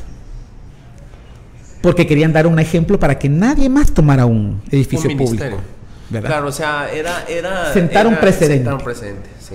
Bueno. Que al final lograste sacar los... Los, salimos sin broma, sin, sí, O sea, en medio de todos los antibotines, en todo, no. miren, ya nos vamos, o qué por atrás, no, no, no, no, salieron, no, entregamos el edificio y salieron los patojos tranquilos. No hubo un herido, no hubo un golpeado. O sea, tomaron el, edificio como cuando uno tomaba el edificio de un sac cuando, ok. Eh, lo, devuelves y salen todos. Así es. al otro día en el Congreso. Al otro día venía el ministro. Eh, por una citación. Por una citación. Entonces yo estaba ahí en el partido. No, de la UNE. De la UNE, ok. Estaba yo en. Eh, pero era la Comisión de Derechos Humanos de la que era miembro. Ah, ok. ¿Ya no sos miembro de la Comisión de Derechos no, Humanos? ya no. Ok. ya estoy en otras comisiones. Eso fue 2020. 2020. 2020. Fue abril, no, mayo, 2020. Marzo. Ok. El primer caso de COVID se da el 13 de marzo. Esto pues, fue una, semana, antes. Entonces, eh, ya estaba yo en el pleno cuando me dicen, eh, nunca llegaba el señor, me fui para el pleno, ¿verdad? Cuando me dicen, eh, Aldo, ya vino el viceministro, ¿te vas a venir a la reunión? Sí. Tengo mucho que ir a decirle ese señor. Entonces me salgo. Ya iba yo con el hígado picado, ¿no? Entro y, pero la reunión era a las 10, el señor vino a la tarde, ¿verdad? Pues cuando me dan el uso de la palabra, ya sabemos qué pasó. Todo lo que se le dijo al pobre hombre, más que merecido. Claro. Ya no está en ese cargo. Pero es parte de la ineficiencia que hay en el Y bueno, no hubiera querido que mis palabras hubieran sido ciertas. Más de 10.000 muertos es muerterío. Y 4.000 ayer, ¿no? De, infectados. Casos positivos. es muerterío. Y luego cuando eh, Alejandro Yamatei me dedica que hay dos cadenas nacionales donde me dices perpento, yo siempre lo había tratado él con respeto, ¿no? Tiene una investidura. No llegó como yo, ¿verdad? Que llegué a la primera a ser diputado, él tuvo que competir cuatro veces. Y se nos hacen muy diferentes. Y yo gay fuera del closet, ¿verdad? La otra. Entonces, este, pleno feliz. Entonces, cuando me dedicas a dos cadenas, ahí le pierdo por completo respeto. Ahí le pierdo por completo respeto a Alejandro Yamatei. Y luego te dice, ¿y no dijeron que iba a haber muerterío? Bueno, ahí está el muerterío por sus improvisaciones. Ayer fui al Parque de la Industria y Dani Hernández es la directora, una doctora que está trabajando incansablemente. Incansablemente. Ella y todo su personal. Entonces me empiezo a meter, ¿y por qué me metí de cabeza al COVID? Porque me dicen tanto tema, pero de COVID te metiste de cabeza. Porque había mucha discriminación a quien padecía COVID. Entonces volví a vivir lo del VIH. ¿Por qué discriminación? Porque si tenía, o sea, no sé si viste que no dejaban entrar a los, a los doctores a sus condominios, a los que trataban. Claro, sí, al inicio de la pandemia. Una cosa exagerada, pues, o sea, Entonces me hasta, hasta, pusieron piedras y cosas para que no entrara la gente a, a ¿te acordás allá con tu, porque aquí mis compañeros fueron de los primeros que tuvieron familia que falleció de, esto. Y cuando falleció uno de tus primos, va, allá pusieron piedras y todo porque los vecinos no querían que regresaran o que ingresaran. Que ingresaran. O sea, como que tuvieran... Eh, es cierto, era, era un virus, pero no era así la situación. Entonces me recordó mucho los inicios del VIH. Claro. Entonces me metí de cabeza eso. Entonces me decían, eh, bueno, mi personal, ¿no? Porque encima de todo iba a los hospitales, pero no iba solo, iba a la comunicadora. ¿Quieres café? Estoy bien con agüita pura, gracias. Yo quiero cafecito si fueras tan amable, papi. Ahí a producción, gracias. Entonces, con la comunicadora, con el asesor, con el de medios, con... Con el asesor tuyo. con mi asesor. Ok. Entonces íbamos todos y me decían eh, el alcohol, ¿no? O sea, bueno, ¿Fue cuando llegaste con, aquel traje? No, eso fue después. Ah, ok. Ese fue después porque me dijeron que tenía que llevar ese traje para que me dejaran entrar. Entonces, ah, caballo me lo compro para que de ahí me hartaran, ¿verdad? Y, me criticaran tanto cuando fue a solicitud del hospital que tenía que llevar ese. Lo que quería era ver cómo estaban las condiciones de los pacientes. Me dijeron que sin ese traje no me dejaban entrar. Entonces, si no hubieras entrado así como Como siempre voy. Claro. Pues entramos como que somos teletubbies y luego me hartan por eso. Bueno. Eh, empecé a ver mucho lo del COVID, General San Juan, Parque La Industria, ir a los demás hospitales y lo mismo, no hay mascarillas, no hay personal, no hay esto, no hay lo otro, y hacer las denuncias. Pero, eh, pues, complicada la situación del COVID. El, ya todos conocimos a alguien que perdió la vida, desgraciadamente más de uno, ¿no? Yo sí creo que hay subregistros, sí creo que hay subregistros porque no veo, eh, no se tomaron decisiones más acertadas al inicio de la pandemia y siguen sin tomarse. Ahora la que no se va a contagiar la llorona, el sombrerón y demás, porque este caballo puso las medidas a partir de las 10 de la noche, el toque de queda, o sea, es, que este señor sigue improvisando. ¿Cómo, ves eh, el toque de queda? Absurdo, estúpido igual que él. Eh, no tiene razón de ser un toque de queda, o sea, por favor, o sea, el señor sigue de sirviente del CACIF, ¿verdad? Sabemos a quién sirve, pero nos lo deja más claro cada vez entonces, eh, las medidas no son las mejores. Eh, debería renunciar, la ciudadanía se lo está exigiendo, tiene hasta el 18 para renunciar según un documento que vi que dejaron los 48 cantones, el Parlamento Shin que las autoridades Es el tema de los 48 cantones, pues ellos pusieron... Son una autoridad, los 48 cantones, y la, y la gente se ha sumado, la gente se ha sumado, o sea, eh, pues ojalá que, que decida largarse, al igual que con solo Porras, ¿verdad? ¿Qué es lo que la gente está pidiendo? ¿Qué es lo que la gente está exigiendo? Y evidentemente cada muerto al día de hoy es responsabilidad de Alejandro Yamatei, de Emilia Flores y de Francisco Coma. Cada muerto. Francisco. El viceministro de hospitales. Ok. Ok. ¿Y crees que, que, vamos para, para peor? Vamos. Bueno, estamos ya en una crisis. Lo que se creyó que era una crisis de salud paró siendo una crisis económica, social, humanitaria y de salud por el pésimo manejo, porque hubieron 1.400 millones de quetzales que aprobó el Congreso para hospitales COVID y ¿dónde están esos hospitales? O no ofreció el, el, intensivo más grande de Centroamérica con 3.000 camas y lo que son 327 camas. O sea, ¿dónde está el dinero? ¿Dónde está el dinero que se aprobó? Yo estuve en El Salvador porque fui a pedir eh, vacunas sí, lo vi, lo para, vi. para Misco y pude darme cuenta de ese hospital que construyó allá el presidente. Y una cosa impresionante la gente entraba el dinero. entraba en, los, microbuses a que les pusieran la vacuna. Hoy ya están vacunando gente de 18 creo y nosotros y nosotros ah, qué bueno que hay países amigos que nos han donado las vacunas Estados Unidos México Israel India España pero y, si dinero hubo todo el tiempo para comprar vacunas, ¿dónde está ese? ¿Vos ya te vacunaste? No, todavía no estoy en él. Todavía no. Registrado ya estoy, solo estoy esperando que me digan cuándo. ¿Por, por, la, por la edad? Tengo 43. O sea, ya, ya, ya, podrías. Ya pude, sí. solo estoy esperando que me digan centro y demás y asistiré. No quiero ir que, me digan, no le toca o no, que me manden un mensajito y asistiré a vacunar. Y por tu condición de, de VIH, es complicadísimo que te puedas infectar. Que me, dependiendo cómo tenés la carga viral, entonces mi carga viral está óptima. Entonces me puedo vacunar. Pero también tuve que esperar exámenes que me dieron el miércoles. Porque quería ver cómo estaba mi estado de salud para poderme vacunar. Entonces ya me registré el jueves cuando me dijeron tiene la carga viral baja y el CD4 alto. Ok, entonces a partir de ahí ya puede... Ya, el miércoles me dieron exámenes, el 4 me registré, el jueves, entonces esperaría yo que la, esta semana me digan a dónde me toca y voy a vacunar. Primeramente Dios y, así poder eh, te, tocaría moderna verdad moderna sí. Yo tuve que irme a Tapachula eh, como mucha gente lo hizo sí.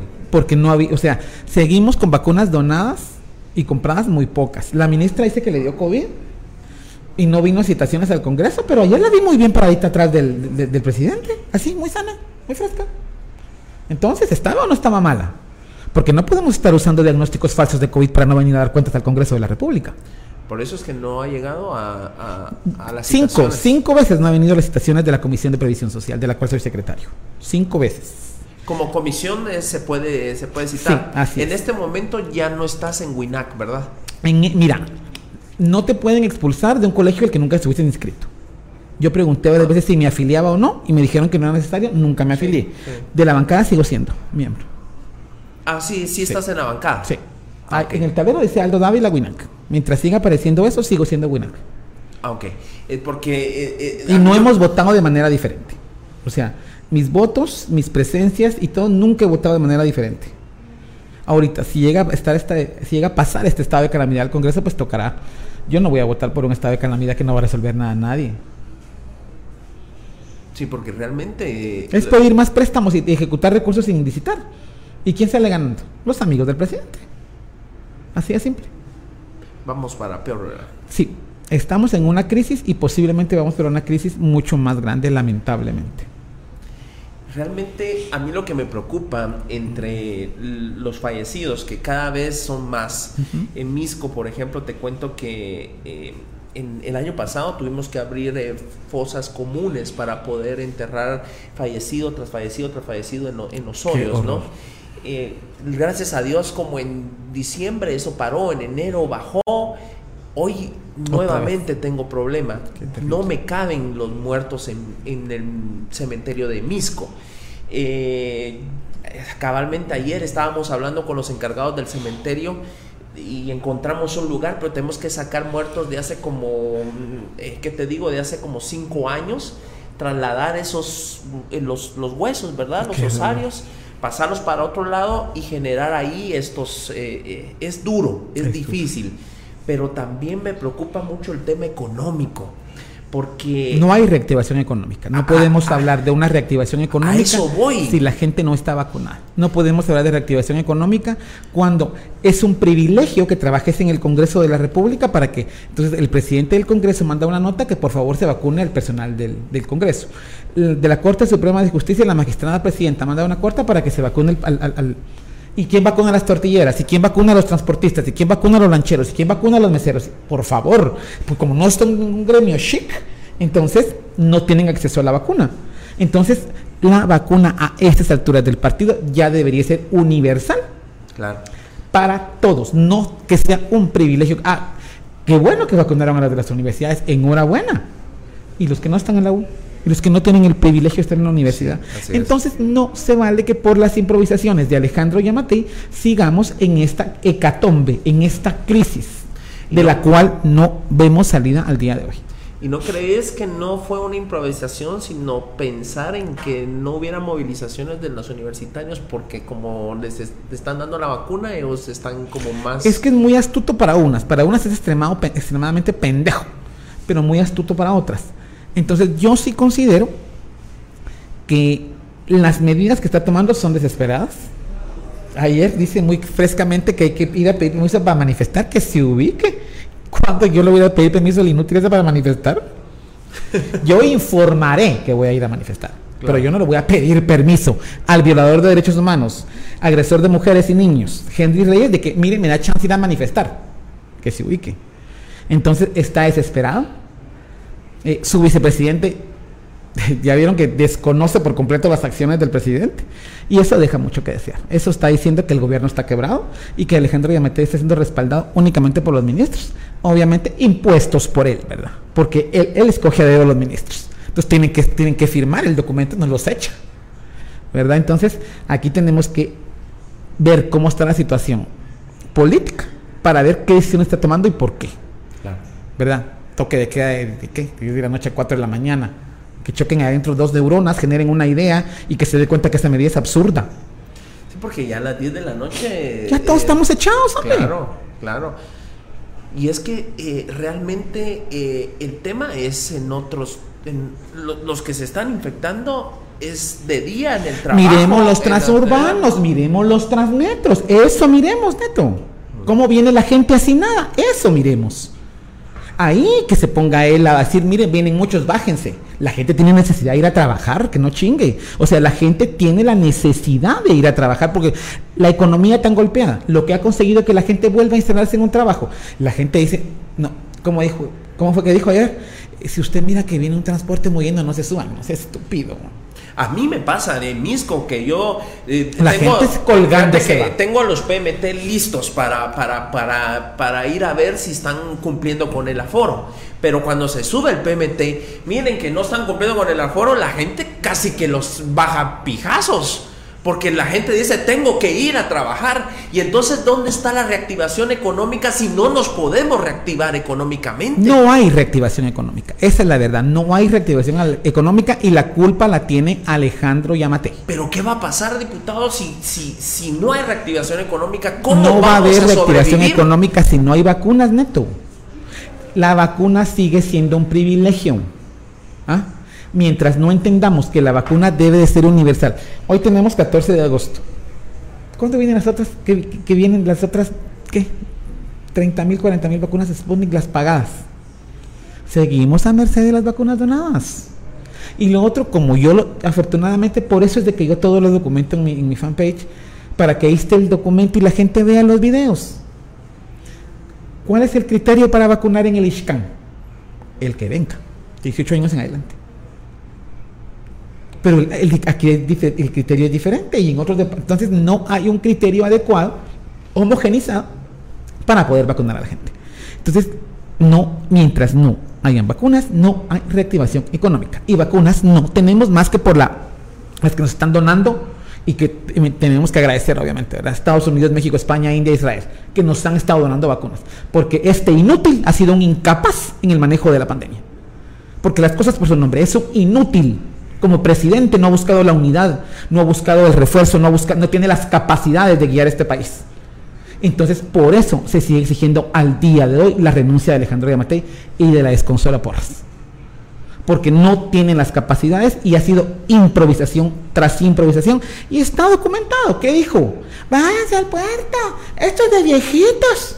Ahí están sus. O sea, no, y se dice doctor, se jacta de doctor. No, hombre. Y de ahí encerrarnos. Y de aquellas medidas desesperadas, absurdas, que lo que vinieron a hacer es empobrecer más a la gente destruyeron económicamente todo. Yo recuerdo, eh, nosotros tenemos un presupuesto en la MUNI de 18 eh, millones más o menos al mes. A veces baja a 15, a, a veces a 13, pero cuando nos encerraron bajó a 5.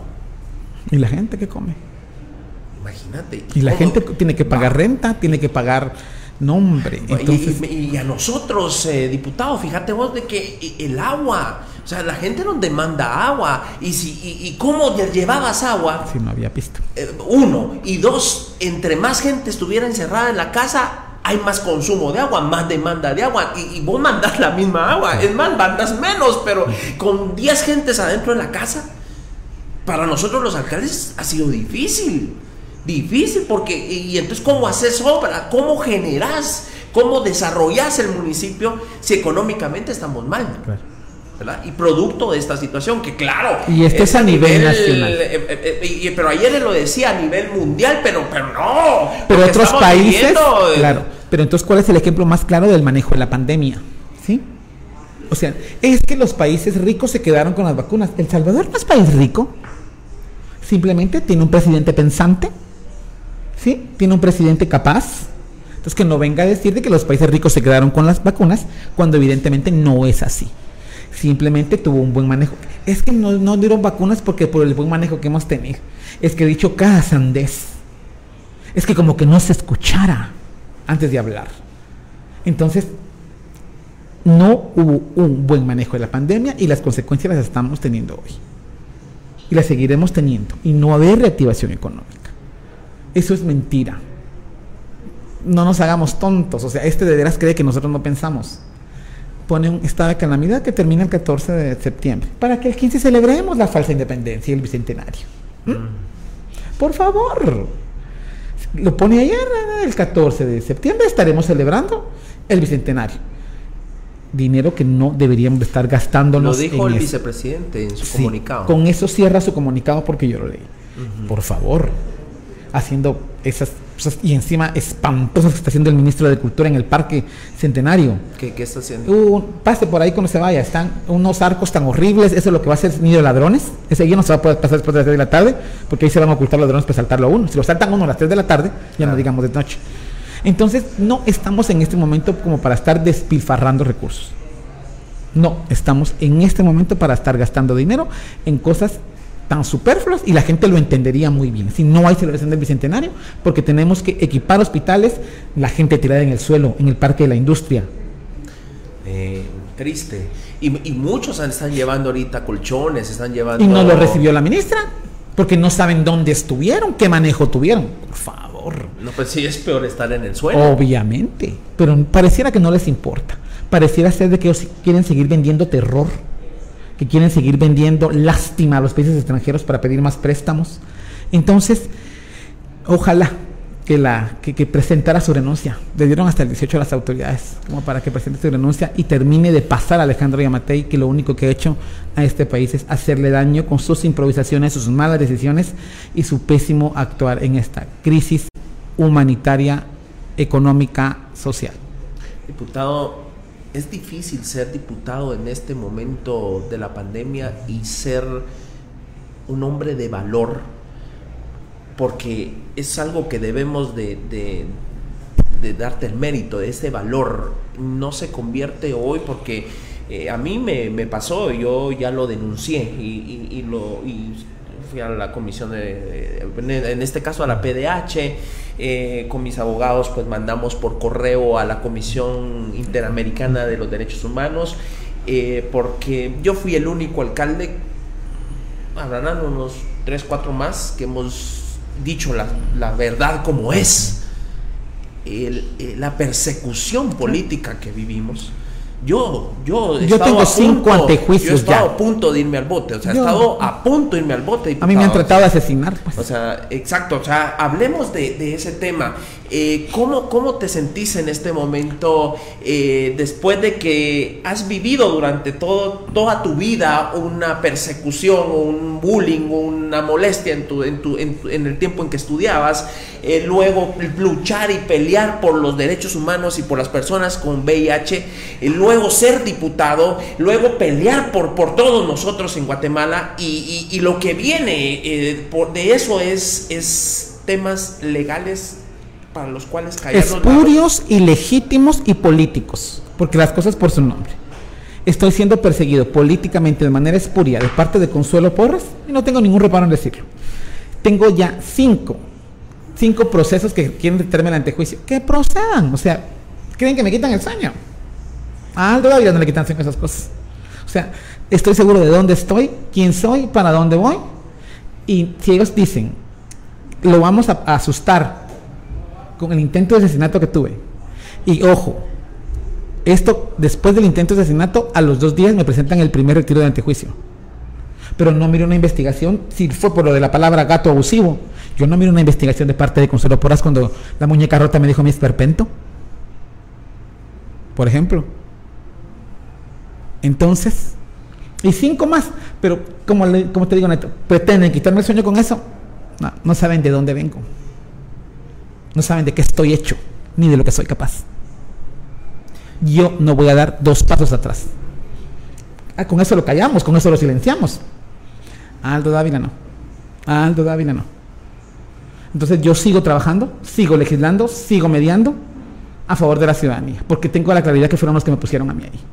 Así es. Yo tengo, o sea, en ese día domingo se levantaron 22.825 personas que confiaron en mí y a esos no les puedo quedar mal, pero tampoco al resto de guatemaltecos que creen al día de, sí, porque te convertiste en representante de todos nosotros, ya no solamente de los 22.800, sino de, de todo. Pues pretendo. De todos, Los que, todos los que formamos parte de Guatemala, porque en realidad... Tengo 18 millones de jefes.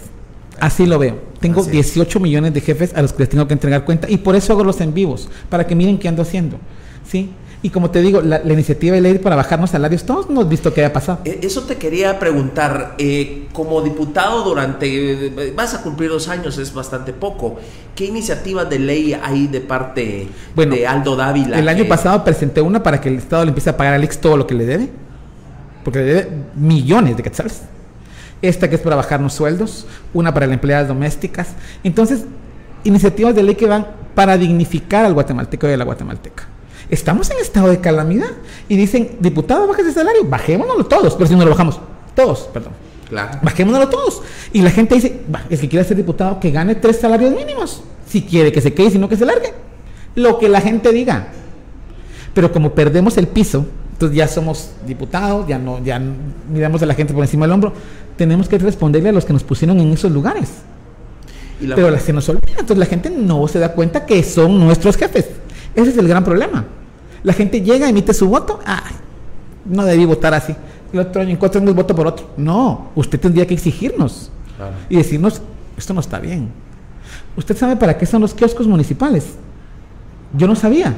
¿Cuál, Los kioscos que están en los parques de, de, cada municipio es para que las autoridades entreguen cuentas. Okay. Para eso son los kioscos. Yo no sabía. O sea, eh, esa fue la razón por los que lo construyeron. Así es. No para poner la marimba ahí. No para poner la marimba. es para que ahí, desde ahí, el alcalde entregue cuentas. Y no lo hemos hecho. Entonces, yo he tratado de legislar para la gente. Mis iniciativas no pasan, obviamente. ¿Verdad? O sea, como usted lo como vos lo mencionaste, o sea, tengo enemigos adentro del Congreso de la República que te bloquean. A mí no me dan un clip a ver cuándo se, cae por mi oficina. Yo no tengo una volver de sala. Yo no tengo computadoras. Me acaban de poner el internet. Así me tienen a mí. Y la orden es, a Aldo Dávila no me le dan un clip. Así. Un clip a mí no me dan. ¿Y no crees, eh, en base a eso, quisiera yo llegar a algo que escuché en una oportunidad? que no te han utilizado algunos diputados para, para, hacer citaciones, cosas que ellos no quieren darse color y utilizarse. Yo recuerdo que una vez dijeron, vamos a citar a tal fulano, pero muchas háblenle a Aldo que sea él el que lo cite y que sea él el que haga la, la, situación. No, no, no, me ha pasado. Yo, escuché una vez. Al día de hoy no me ha pasado. Las situaciones las vemos con mi agenda. Eh, mire, diputado, eh, se me está lavando la tierra por una por un proceso de minería. Bueno, llamemos. No, no, no, no. Y si te das cuenta, estoy en la Comisión de Previsión Social de la que soy secretario y ahí se cita en bloque, pero de la comisión. Pero de ahí cito yo solo en mi oficina siempre cito solo como diputado, invito, perdón, a mi oficina solo. al día de hoy nadie me ha dicho, vos invitate, citate. No, al día de hoy no ha pasado eso. Ah, ok. Sí. Ok, o sea, es objetivo completamente, que es lo que todo el mundo hemos visto. Claro, pues, y que la gente entonces, mire diputado, no hay agua en tal lado, pero ahí están haciendo unas, este, construyendo unos pozos. Entonces llamemos a quien toca llamemos a ¿Qué fue lo que pasó con, con, la MUNI? Así fue como eh, hemos por ejemplo, acercamiento, ¿verdad? Que decían los vecinos, eh, miren, a nosotros no nos tomaron en cuenta para la bolsa de alimentos que está dando, eh, en este caso era el Mides, creo yo, ¿no? Y entonces, pero nosotros servimos como de canal, como municipalidad. Y me quedó muy claro, yo lo desconocí. Entonces, cuando me dicen, miren, la municipalidad está apoyando, las bolsas no son nuestras, estamos prestando al personal y las instalaciones para que se dé la bolsa, ¿verdad? Entonces, la municipalidad era únicamente ese, ese, lacito.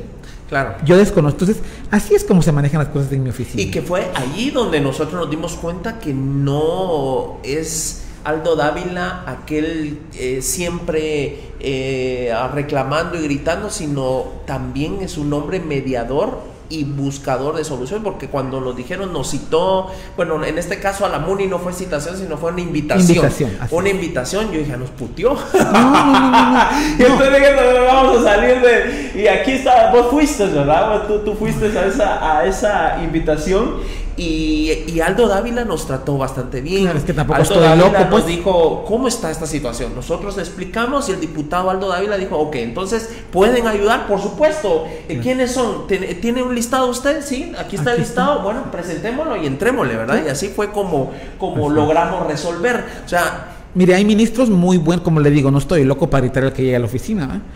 Por ejemplo, el ministro de Relaciones Exteriores, él llega y si él no llega, manda a los viceministros y llega con todo lo que se le solicita y más. Y llega, mire, diputado, me viene acompañando fulano, me engano pensar, ¿me pueden? Claro, mire, ¿cómo le voy a faltar yo el respeto? Porque en algún momento lo he hecho y pues ha tocado. Pero mire, hay ministros que llegan con todo. El ministro de Finanzas. Mire, ministro, no me le han dado la cuota, fulano no le han pagado. Permítame, no le han pedido, diputado. Aquí está la nota. La última fue en el mes de abril y estamos en el mes de mayo, no han pedido la nota. Ah, usted no, no, ah, ¿cómo quieren que el otro le desembolse si usted no ha hecho la solicitud de, recursos, de la cuota, no? Entonces, hay ministros que son como, que tienen carrera o que están acompañados de gente muy capaz. Entonces, por ejemplo, el viceministro de, Finanzas, uy, ese hombre resuelve a usted en cinco minutos lo que usted quiera. Él tiene, él lleva los leyes y ah, no, pero de aquí hay un rubro de que podemos ver si tomamos para. Está muy bien preparado. Claro. Entonces, y hay ministros que decir, bueno, ah, la gran madre, ¿a qué vino? Ah? Porque de veras, no me toca. No traje la información. Eh, no me compete. La voy a. Ay, ahí dice uno, en las notas que yo envío, dice el tema que se tratará, para que lleguen preparados. ¿Cuánto tiempo le dan de preparación a alguien para una citación? Para una invitación, bueno, alrededor de una semana más o menos. O sea, sí se puede uno preparar para llegar uno claro. con, Y han llegado. Eh, la Secretaría de Bienestar Social, tenemos una muy buena relación con la Secretaría de Bienestar Social. Eh, eh, van viendo cómo van resolviendo con los pocos recursos que tienen. La Secretaría, este, perdón, la Comisión de la Mujer Indígena, igual, ahí van viendo. Cómo, entonces, no, o sea, hay gente que sí está trabajando y tenemos que reconocer. Hay diputados que solo van al pleno y no, se, no, no, no, hacen nada más que eso. ¿Cómo es el, día? Usted tiene pleno martes y jueves. Okay. Los otros días usted puede invitar, ir a fiscalizar y lo que toque. Pero, pero hay muchos que no lo hacen. O sea, no, no, no se dedican a esa situación. Simplemente se van a sus pueblos y son eh, distritales. distritales. Eh, en este caso, Aldo Dávila trabaja de lunes a domingo. Sí. Así es, sí. O sea, y si te invitan a un lugar, ahí vas. Voy. Y si vas, eh, si hay que ir a apoyar a tal eh, persona. A manifestar no falta. Vamos. A manifestar no falta. Los sábados ya sé que tengo que ir a manifestar. O sea, un diputado que, que está las 24 horas. Sí. Así es. Para poder ayudar. Así es. Siempre con el celular listo por, por aquí lo tengo en las manos por, por cualquier, situación o por cualquier WhatsApp o por cualquier ayuda que se necesite del diputado. Es. es. que sos servidor público y, y tenés que atender a la gente. ¿verdad? Hay veces que sí, este, pues tengo que hacerlo un poquito, no estoy en cuestiones familiares o cosas así, pero lo contrario estoy viendo y si no respondo en este ratito, respondo después, ¿no? Aquí me están llegando mensajes, al salir de aquí los reviso y si en algo puedo apoyar, pues con mucho gusto, ¿verdad? Tengo esa claridad, eh, no me gusta... Eh, dejar de accionar, no me gusta perder tiempo, me gusta estar eh, activo todo el tiempo porque así estoy acostumbrado a trabajar, ¿verdad? O sea, cuando trabajaste en prevención de VIH, vos mira, hay un paciente aquí, hay un paciente allá, hay un caso de, que despidieron a un chavo por ser VIH positivo, eh, toca, entonces es, es, muy activo, entonces tenés esa rutina, y hoy las, mira, despidieron a un chavo por ser gay, echaron a un chavo de su casa, este, entonces toca, tengo que estar activo, entonces es, como me he manejado siempre, entonces no le, no le bajo dos rayitas, ¿verdad? No, que sigo trabajando y trabajando y trabajando importante algo que quisiera, porque se nos, se nos quedó entre la plática. Eh, cuando uno lee eh, el Wikipedia con respecto a tu persona, dice el primer diputado abiertamente gay y VIH. Yo no sabía lo del VIH hasta, ¿qué te digo? Hace unos seis meses. Me dijeron, tiene VIH. ¿Cómo estando vos en el tema del VIH eh, y, cuando te das cuenta que lo tenés, ¿cómo, peleas contra ello? Porque ahora no era solamente eh, lo que has vivido desde tu niñez, desde tu adolescencia, tu juventud, sino ahora tenías que lidiar con, algo, más. con algo más que, que hoy es más, hoy es peor tener COVID que VIH, ¿va? Porque hoy COVID te, da hoy, yo he visto gente morir mañana, así de grueso, te morís. Eh, VIH, eh, ¿cuántos años tenés de 22. 22 años de tener VIH. Sí, 22. Y te ves bien, o sea, ¿qué es? Estoy ¿Qué, qué, qué, qué, se hace? ¿Qué, cómo, es ese? Yo quisiera que nos explicaras a los que no tenemos mucho conocimiento de este tema. ¿Cómo es que alguien con VIH esté tan bien? Porque yo te miro, o sea, el día que ahorita que veniste, te saludé, o sea, ¿cómo funciona? ¿Cómo, cómo se vive con VIH? Mira, la situación para las personas que vivimos con VIH ha cambiado muchísimo lo que te mata realmente es el estigma y la discriminación, el que te autoaisles. Cuando yo fui diagnosticado, en aquí, bueno, eh, hay cepa 1, cepa 2, ¿no? Así como de COVID, que si te das cuenta muta, ¿no? Sí. Bueno, entonces cuando yo fui diagnosticado, yo, a mí me dio meningitis. O sea, a mí me desahuciaron. Eh, ¿Tenías qué edad? 21, 21. A la gran chica, te acababas de salir del closet, decís vos, va. y decís vos, ¿qué pasó? Entonces cuando a mí me, cuando yo despierto, y miro para arriba XX y me miro las manos amarrado y lleno de sondas. Y dice un, un, paciente, doctor, doctor, despertó el joven. Entonces llega el doctor y me dice, mira, este, veniste con meningitis, no te ha venido a ver nadie en días. Y yo, ¿quién me trajo? ¿Por qué estoy aquí? ¿Por qué estoy amarrado? Y me dice, ¿algún número de algún pariente? ¿no? Y le digo, 22, ta, ta, ta, el número de mi mamá, ¿no? Y me dice, entonces ya llega otra enfermera y me dice, eh, eh, ¿le vamos a sacar sangre, joven? Ah, bueno ¿sos vos? Y le digo, sí. Son mis cuates con los que yo he trabajado, con los de con, los que hemos estado luchando contra esto. y, me dice, Aldo, ¿sos vos? Y le digo, sí. Me dice, papáito, ¿qué estás haciendo aquí? No sé. Este, mira, te tengo que sacar VIH. No le dije, si yo me hice la prueba hace seis meses y, no, no. Pero te la tengo que sacar por, por protocolo. Y yo, sacámela, pues, pero no tengo eso. Bueno, yo me, me hago me hice mi prueba hace seis meses, ocho meses. Se va y regresa y me dice, no solo estás con VIH, estás en etapa SIDA. Y le digo, ¿qué pasó? Y me dice, te, dio una cepa muy abrasiva. Te, seguramente te acabas de infectar en estos seis meses. Le digo, pero yo mis prácticas no son de riesgo, ¿verdad? Bueno, llega mi madre, eh, yo ya vivía solo, entonces me llevan convulsionado al hospital. No tenían el nombre de mi madre, yo me comunicaba con mi madre, pero no tan seguido. Mi mamá dijo, este, estar bien, no, no se comunicaba, tenía seis días de no comunicarme con ella, llega, ¿verdad? El doctor me dice, mira, vos sos un hombre y yo soy un profesional, tenés meningitis. Posiblemente no sales vivo de aquí. Si tenés papeles que firmar, firmalos. Si tenés disculpas que pedir, pedirles, porque estás en una situación muy grave. Se me derrumbó el mundo, ¿ah? Mi mamá llorando, yo amarrado porque convulsionaba. Eh, y pues, pero ¿qué le pasó? Ni lo trajeron. un vecino mío, las cosas que, te, que, decís vos, Dios, guau, ¿verdad? Yo me acababa de mudar a ese edificio. El muchacho que vivía abajo no tenía refri y él vio que yo pasé refri. Entonces él me dijo, mira, ¿será que puedo guardar mi comida? Yo, claro, ¿verdad? No lo conocí. Le di ya. Él me llega a encontrar en una poza de heces, de orines, de vómitos y de sangre porque claro porque vivía solo o sea quién podía darse cuenta que vos estabas mal así es. Él llegó a abrir la, él iba a guardar sus chivas a, a la refri y te encontró así es. Y él avisa ahí y ahí es como te llega. Ahí llegan los mm, llama a los bomberos los bomberos no llegan porque entró por alteraciones mentales entonces creían que yo estaba drogado una cosa así. Yo ni fumo. Y no me llegan no llegan. Él, él me envuelve en sábanas con todo el amor del mundo y me lleva en taxi al general. Nombre, Aldo, ¿ah? apellido, no sé. Yo soy su vecino, yo lo recogí aquí se los dejo. Y con él me salvó la vida ¿sí? Entonces, eh, empieza a pasar esto, yo en, cama, ¿no? El doctor así, muy, muy, muy frío, ¿no? Pero muy así, te vas a morir. Eh, aquí estoy, 22 años después sin dolor de cabeza, muy pleno, una oportunidad, otra oportunidad de vida, no la podías aprovechar. nunca has aprovechado nada, pero no podías aprovechar con la claridad que todos tenemos un objeto en esta vida. Tenés un... un claro. Por algo llegas, por algo te quedas.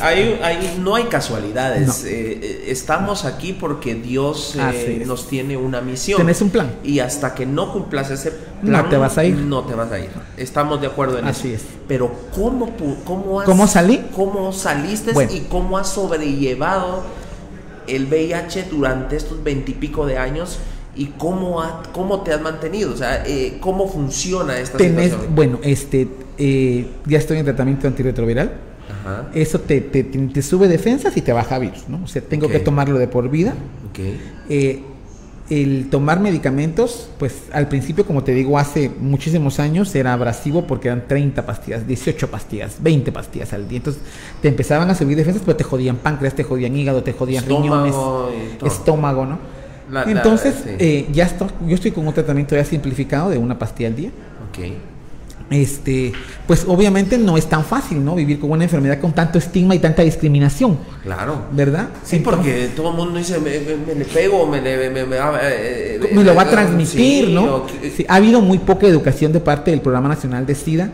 Y es eso, no ha habido la, la, educación suficiente, no ha habido la información suficiente, los programas en diferentes idiomas que deberían de haber, ¿no? Y pues contarte, Neto, de que desgraciadamente en este tiempo de COVID la pandemia del VIH también se disparó. ¿Por qué? Porque... Porque no había acceso a condones. Hay, hay grupos más vulnerables y más expuestos, ¿no? Claro. No se les atendió con preservativos. Entonces la pandemia también se ha disparado. La pandemia del SIDA es la otra pandemia y un, eh, una organización no gubernamental es una pandemia de no olvidarnos que el SIDA también es pandemia. ¿va? y que no se le está dando la atención.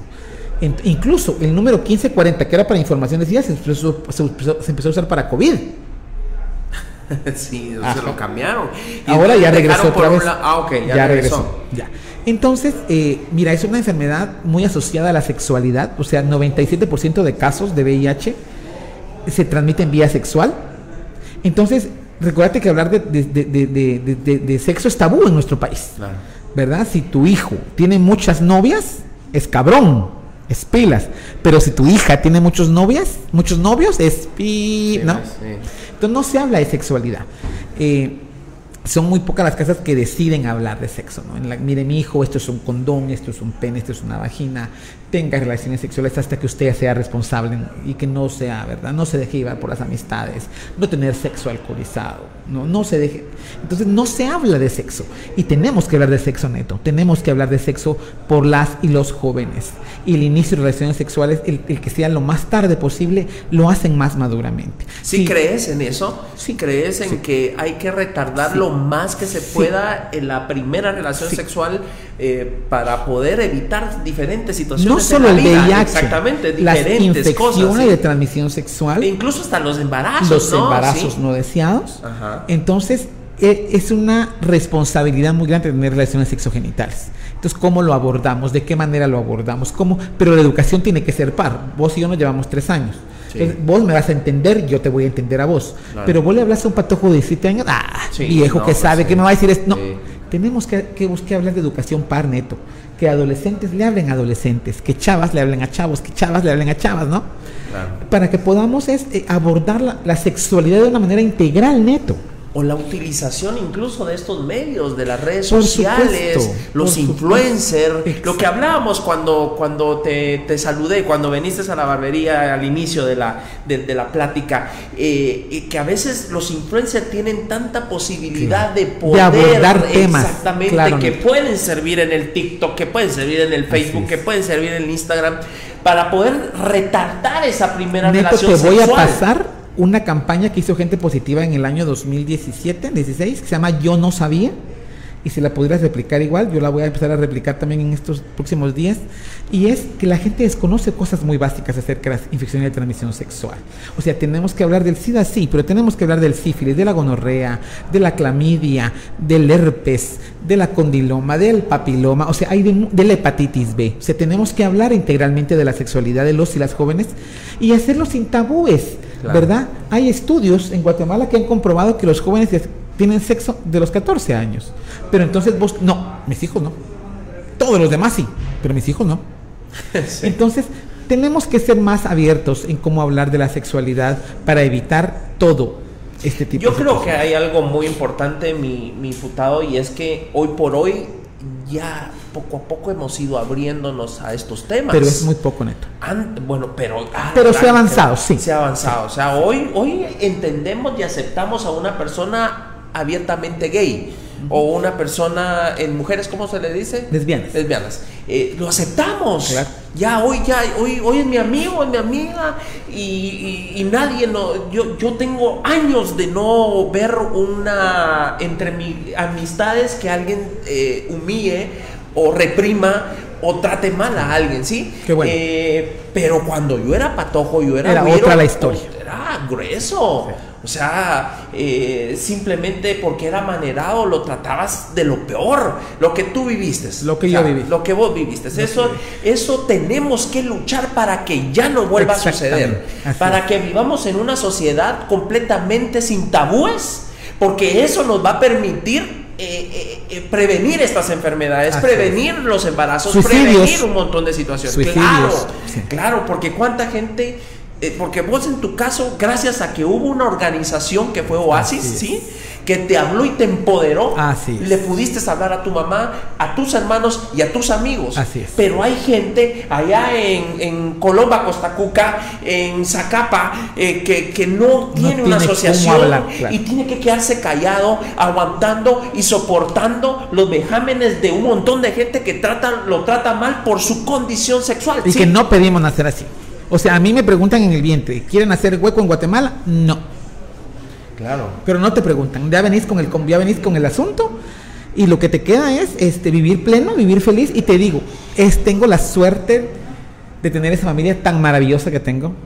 Soy un privilegiado, neto, por mi madre, por mis hermanos que me entendieron. Entonces, ese privilegio yo tenía ese privilegio y tenía que luchar por quien no lo tenía, quien no lo tiene el día de hoy. Entonces, ese, el que tu mamá esté atrás de vos, el que tu mamá haya iniciado la primera marcha diversa, pero otros no. Entonces, eso, si vos te quedas con eso, ay, pero yo para qué peleo por, derechos de ninguno. Yo tengo mi medicina, tengo, en mi casa saben que soy gay y me aman, ¿y qué hago yo hablar? No, vos tenés que utilizar el privilegio que vos tenés para cambiar vidas de otras personas. Claro. Y yo creo que, que, que sos un ejemplo. Eh, hay muchos que nos están viendo ahorita eh, en, este podcast que deben de estar en la situación en la que, ¿qué hago? ¿Cómo lo digo? ¿A dónde busco? ¿A dónde voy?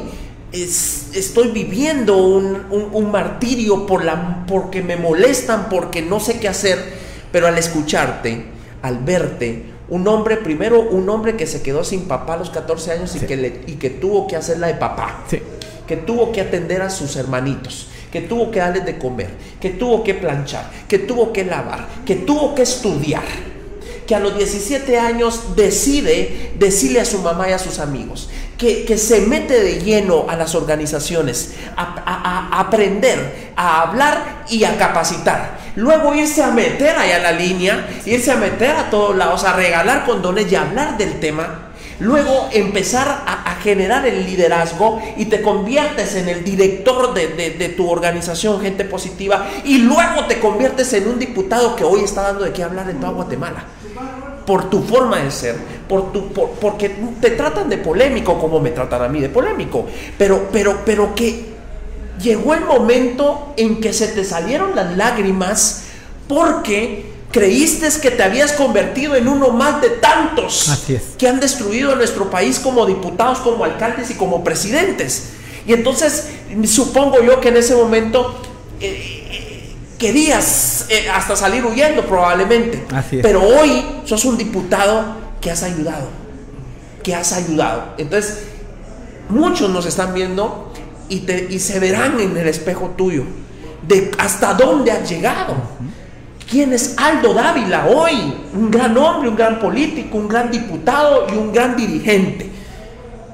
Podemos replicar eso en los niños y en los Definitivamente, creo que tenemos que empezar a formar líderes nuevos no creo en enquistarse en los espacios públicos y tenemos que empezar a pasar las capacidades instaladas que vos tenés, que yo tengo, ¿sí?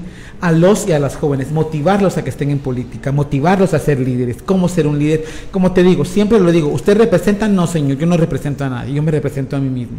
¿Representas a la diversidad sexual? No, yo me represento a mí mismo. Soy miembro de la diversidad sexual, miembro, o sea, vivo con VIH y pues trato de mejorar las condiciones de vida de mis pares, pero tenemos que empezar a pasar esas capacidades estamos formando ya una escuela de formación política, porque creo que es importante el capacitar a las y a los jóvenes a que se involucren en este tipo de cosas y a los padres decirles que apoyen a sus hijos. Uno con el apoyo de los padres llega a donde uno quiera. Y también otros han llegado sin el apoyo de los padres, pero es un poco más difícil. Entonces, eh, sí, somos entes multiplicadores, tenemos que tener una gran responsabilidad en esto, porque es una gran responsabilidad la que tenemos. Eh, actores políticos como vos y como yo. Entonces lo más importante es replicar y pues tener la capacidad de, saber cuándo estamos bien, cuándo estamos mal. Y, pues no rodearte solo de gente que te diga sos lo, el plus ultra y sos no con gente que también te pegue tus ubicadas y te diga la estás cagando aquí esto estuvo malo no hagas eso es importante hay algo que, que yo te admiro y te lo digo abiertamente porque hace unos días bueno vos ibas a venir al programa hace ocho días. Eh, pero le decías a, nuestro amigo en común Jonathan Colindres que no podías porque estabas cumpliendo 20 años con tu pareja, 20 años.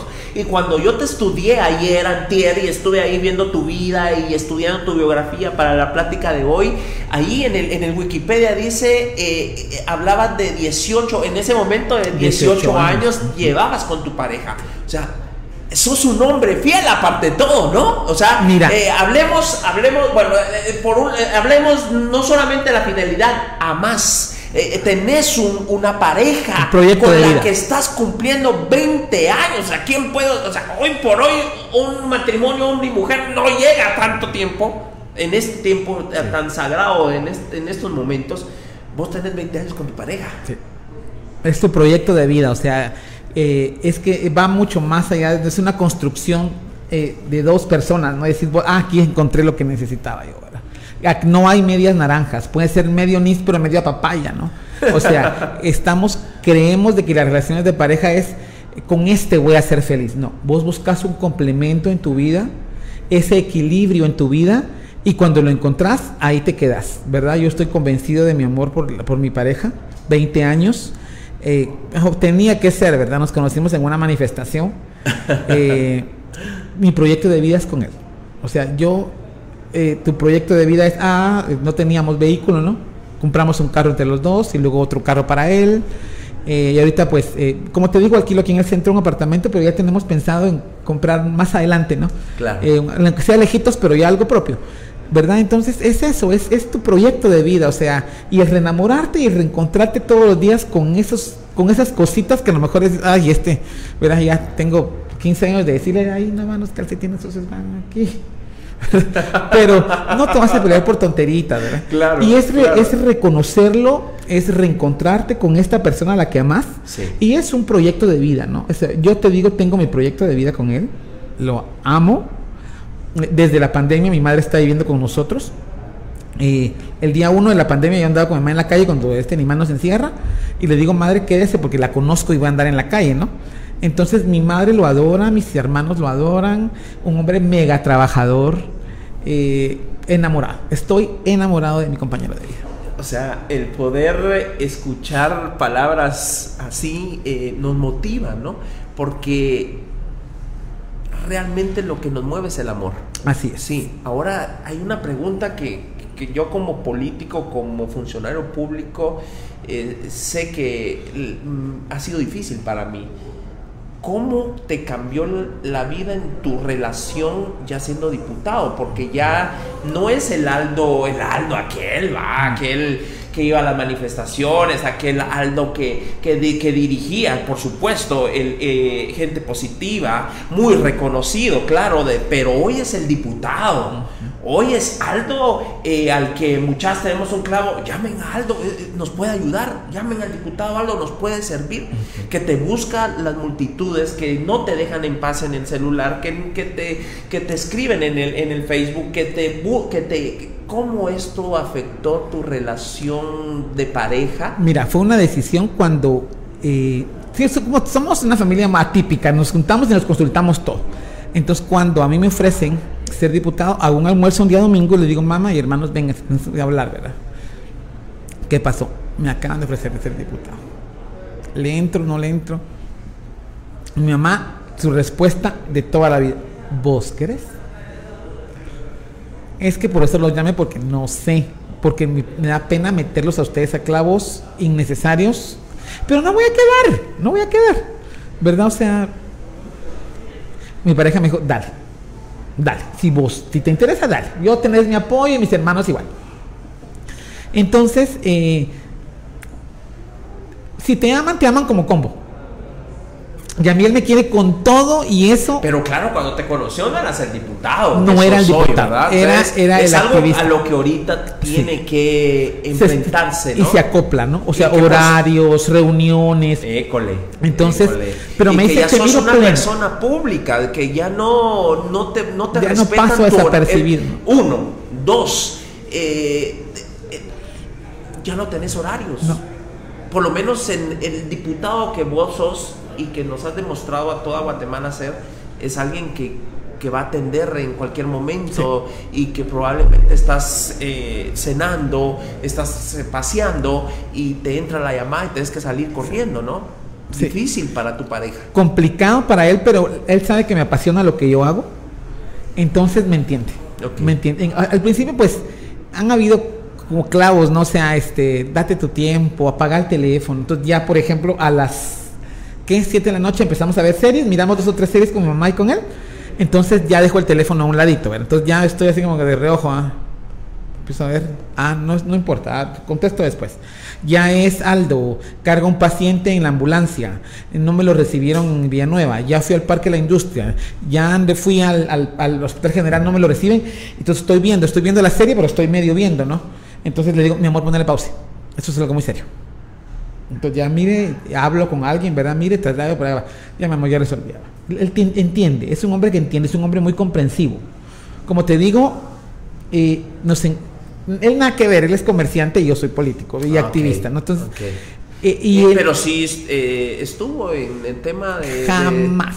no, en, gente positiva, ¿no? No, no, no, no, no, en la vida. No, no, no, no, Él es otro rollo, o sea él me decía, ya vas a la calle a manifestar y quédate echado, hombre, descansa. Pues, no, entonces le decía, ¿vas a ir tú?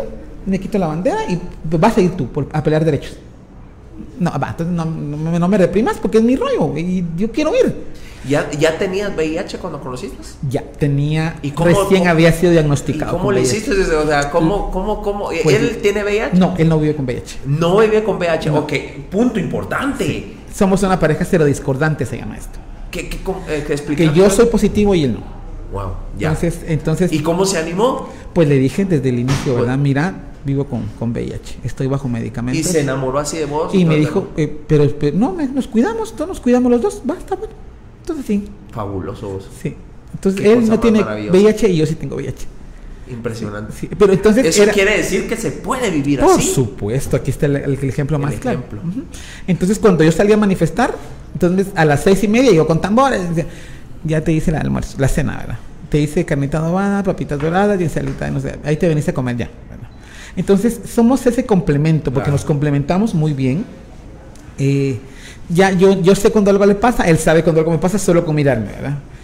Y me dice, pues cuídate mucho, ¿verdad? O sea, tener cuidado. Le digo, mira, un enemigo más, un enemigo menos a estas alturas del partido. O sea, el, el, mandatario de la nación me odia, o sea, de ahí para abajo todos son enemigos más pequeños, ¿verdad?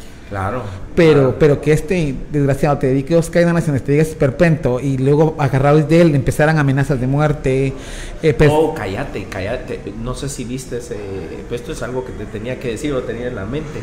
Estábamos en la misma lista que dicen que llevaron. Ya la vi. Y, Neto Aldo Dávila, ¿cómo? O sea, sí. grueso vos. Pues mira, o sea, no es ¿Cómo te digo? ¿Qué van a decir Estamos en esa lista negra. de, de, no Somos queridos. poquitos no queridos, pero ahí estamos. Sí, ahí estamos. Y ahí están en la mira. Y en pero ¿qué van a decir de mí? Hueco, sí. Sidoso, sí. Fue puto, sí. ¿Con qué me van a salir? Pero corrupto, nunca ladrón, nunca. Puedo andar con la. Yo yo camino a la sexta, me como mi helado, la gente me pide Nadie foto. Te puede, Nadie, ladrón, corrupto, jamás. Entonces, que le den, que me rebusquen en el pasado si quieren, deudas todos tenemos. Eh, que, que, le den, que le den, que le den, pero no van a encontrar por dónde. Mira, yo, es que, es que no me puedo permitir afanarme por ese tipo de cosas. Que le den, que, que busquen, que investiguen. ¿Verdad? Si por decir las verdades me tienen tanta tierra y estamos en esa lista, pues que le den, ¿verdad? Yo no me voy a quitar el sueño. Es lo más mínimo. Te cuento, asesinaron a mi perro en mi casa. Eso me puso muy en alerta, ¿no? O sea, ese era un mensaje muy claro. Asesinan a Valentino en mi casa el año pasado, en el mes de junio. Y eso sí, ya a raíz de ahí se hace el análisis de riesgo y es como el Ministerio de Gobernación dice que tengo que tener seguridades. No los pedí yo, el análisis de riesgo lo hacen ellos y me determinan que tengo que andar con escolta. Eso fue... Después de lo del esperpento. No, eh, pero antes de tu atentado. Sí, eso fue el año pasado. Lo del atentado fue este año. Ok, ya tenías tu seguridad. No tenía. No, tenías. No, no tenía. Cuando Asesinan a Valentino en mi casa. Y ahí el Ministerio de Gobernación dice tiene que andar seguridad. ahí se, le hace autopsia a Valentino y se determina que él fue envenenado. Okay. En un condominio cerrado, donde todo el mundo tiene mascotas, llegan y matan a Valentino. Entonces, a raíz de ahí, ah, es un mensaje, diputado. Esto, y me hacen un análisis de riesgo especialista y me dicen, es un mensaje muy contundente porque matan a Valentino, o sea, lo envenenan. A partir de ahí entonces hay un cuidado en especial, sí, Así es. Luego eh, lo mencionamos, pero no llegamos al detalle. Atentan contra tu vida. Vimos un video en las redes sociales donde atentan contra tu vida. Vamos, y muy interesante de que no había ni llegado el Ministerio Público a recoger al herido y sale un tuit del Ministerio de Gobernación y asalto frustrado no había, no había habido una investigación. ¿Cómo se atreven a decir que quisieron hacerlo ver como que vos te, como que vos te pasaste, como que como que eh, o sea fue, fue un asalto o, pero no como un atentado. Así es. Entonces ese día, contanos. Bueno, eh, salgo del Congreso, iba a, hacerme un examen ahí a la novena. Cuando eh, pues iba mi asesor, íbamos platicando, cuando en eso corren dos tipos para este lado, les miro el arma, ¿no? Si hubiera sido de plástico no hubiera sonado como sonó cuando la somatan. Nos van a saltar, dicen de este lado, ¿no? ¿Somatan qué? El eh, vidrio. Ah, ok, ¿por qué? ¿Porque querían ver si era blindado o...? no sé por qué lo somatan. Eh, más que todo creo que por eso. No sé por qué lo somatan. Entonces, yo veo el arma de este lado, ¿no? Sí. Yo iba atrás del piloto. Entonces, corre alguien de este lado y dice, va ahí y contesta el de este lado, sí, ahí va, ahí vi mi vida pasar en cinco minutos. Entonces dice la gente, al suelo, yo me tiro al vehículo y paz, paz, paz, ¿verdad? Aquí, ojo, luego vemos videos donde hay asaltos en esa cuadra y cualquier, vimos que asaltan tres, cuatro carros de un solo. No sé si lo vimos todos, ¿verdad? ¿Sí viste los videos? Vi los videos. Entonces, ya digo yo, ¿será que dicen, va ahí, sí, ahí va? Porque eso quiere decir de que iba un copiloto y tenían que ser dos teléfonos los que tenían que entregar, ¿no? O sea, ahí, como te digo, está en investigación, No, eh, pero eh, está eh, bajo las manos de la CONI, entonces sé que eso no va a avanzar. Es que el preguntar va o no va ahí es porque iban tras alguien, en este caso tras, tras, tras tu persona. Pues la investigación está, esperaré yo resultados, porque va ahí, sí, ahí va, de este lado, ¿no? Ahí dije Claro. yo, vienen. Pero de ahí, eh, cuando ya miro Vimos a, los una, videos, vimos a una, te lo dije hace un ratito, vimos a una mujer de super pila, pues, valiente que, te está viendo en este momento. Ah, que, pues la vimos eh, eh, reaccionar. Lo que hablan nuestros eh, Sí. señores de seguridad, va, reac- supo reaccionar, supo Te queda el defenderte. piping después de los balazos. porque pasó, ojo que es importante esto, pasó el balazo adentro del, del, del, Del vehículo. del vehículo y sale por la otra ventana, ¿no? Así es. Así Un es. balazo o dos balazos. Tres balazos. Ok. O sea, ¿sentiste que podías fallecer ese día? Sí. Sí, Sí. o sea, tuviste eh, Tuve miedo. Sí, sí, claro, me arralé, ¿no? como como todo como todo ser humano. Pero de pues, ahí o me pasa cuando entonces ya porque lleguen- te querían llevar del lugar, ¿no? Yo, o sea, llévense dice, a algo, diputado, hay que evacuarlo, hay que sacarlo de aquí. Entonces llamo yo a mi pareja y le digo, vení por mí, estoy en la... ta, ta, ta, un- llega mi pareja, llega en el vehículo. Entonces yo ahí me iba cuando miro cómo empiezan a tratar a mis agentes. ¿Quién los trata mal? la misma jefes, porque le dice, te vas a ir consignada, ¿verdad? Ya sabes que te vas a ir consignada, ¿verdad? A la, a la muchacha, a la gente. a la, a la mujer que dije yo, que- que la reaccionó. otra me está a mí salvando el cuero, no la voy a dejar yo sola, ¿va? O sea, yo no sé. ahí si- te sale otra vez Ahí lo, me lo sale. revolucionario, lo, lo enojado. Acababas de vivir un, un Episodio atentado, muy ¿no? ajá, Muy feo. Y sí. todavía te quedas a defender a En- tu policía. A- Entonces, o, a tu agente a de agentes, seguridad. Te, te estás a ir consignada, ¿va? sabes que te vas a ir consignada, ¿va? Y luego dije, ¿cómo te salir consignada si me está salvando la vida? Entonces- Eh, eh, eh, ¿Cómo es como que le dicen a eso? En, tu defensa, pues. Claro, ajá. En tu legítima defensa. Claro. Y ella sí, entonces no me habían visto. No, no se habían dado cuenta que yo estaba dentro del vehículo. Nadie le dijo, ¿te sentís mal? Que es una botella de agua. O sea, llegaron a putearla literalmente muy feo. Entonces, Ellos son agentes de la PNC, ¿no? o sea, gente de la PNC, ir consignada, y el arma, eh, da el arma, no sé qué. Sí, tranquilícese, la otra le voy a quitar las balas útiles, no sé qué. Y, y a la que él también quedó el arma, no sé qué. Entonces, Les quitaron entonces ahí le digo a Kellen, ábrame. Le digo, mire, ¿qué onda? Diputado, le digo, ¿a usted hay que sacarlo? No, de aquí me voy a quedar.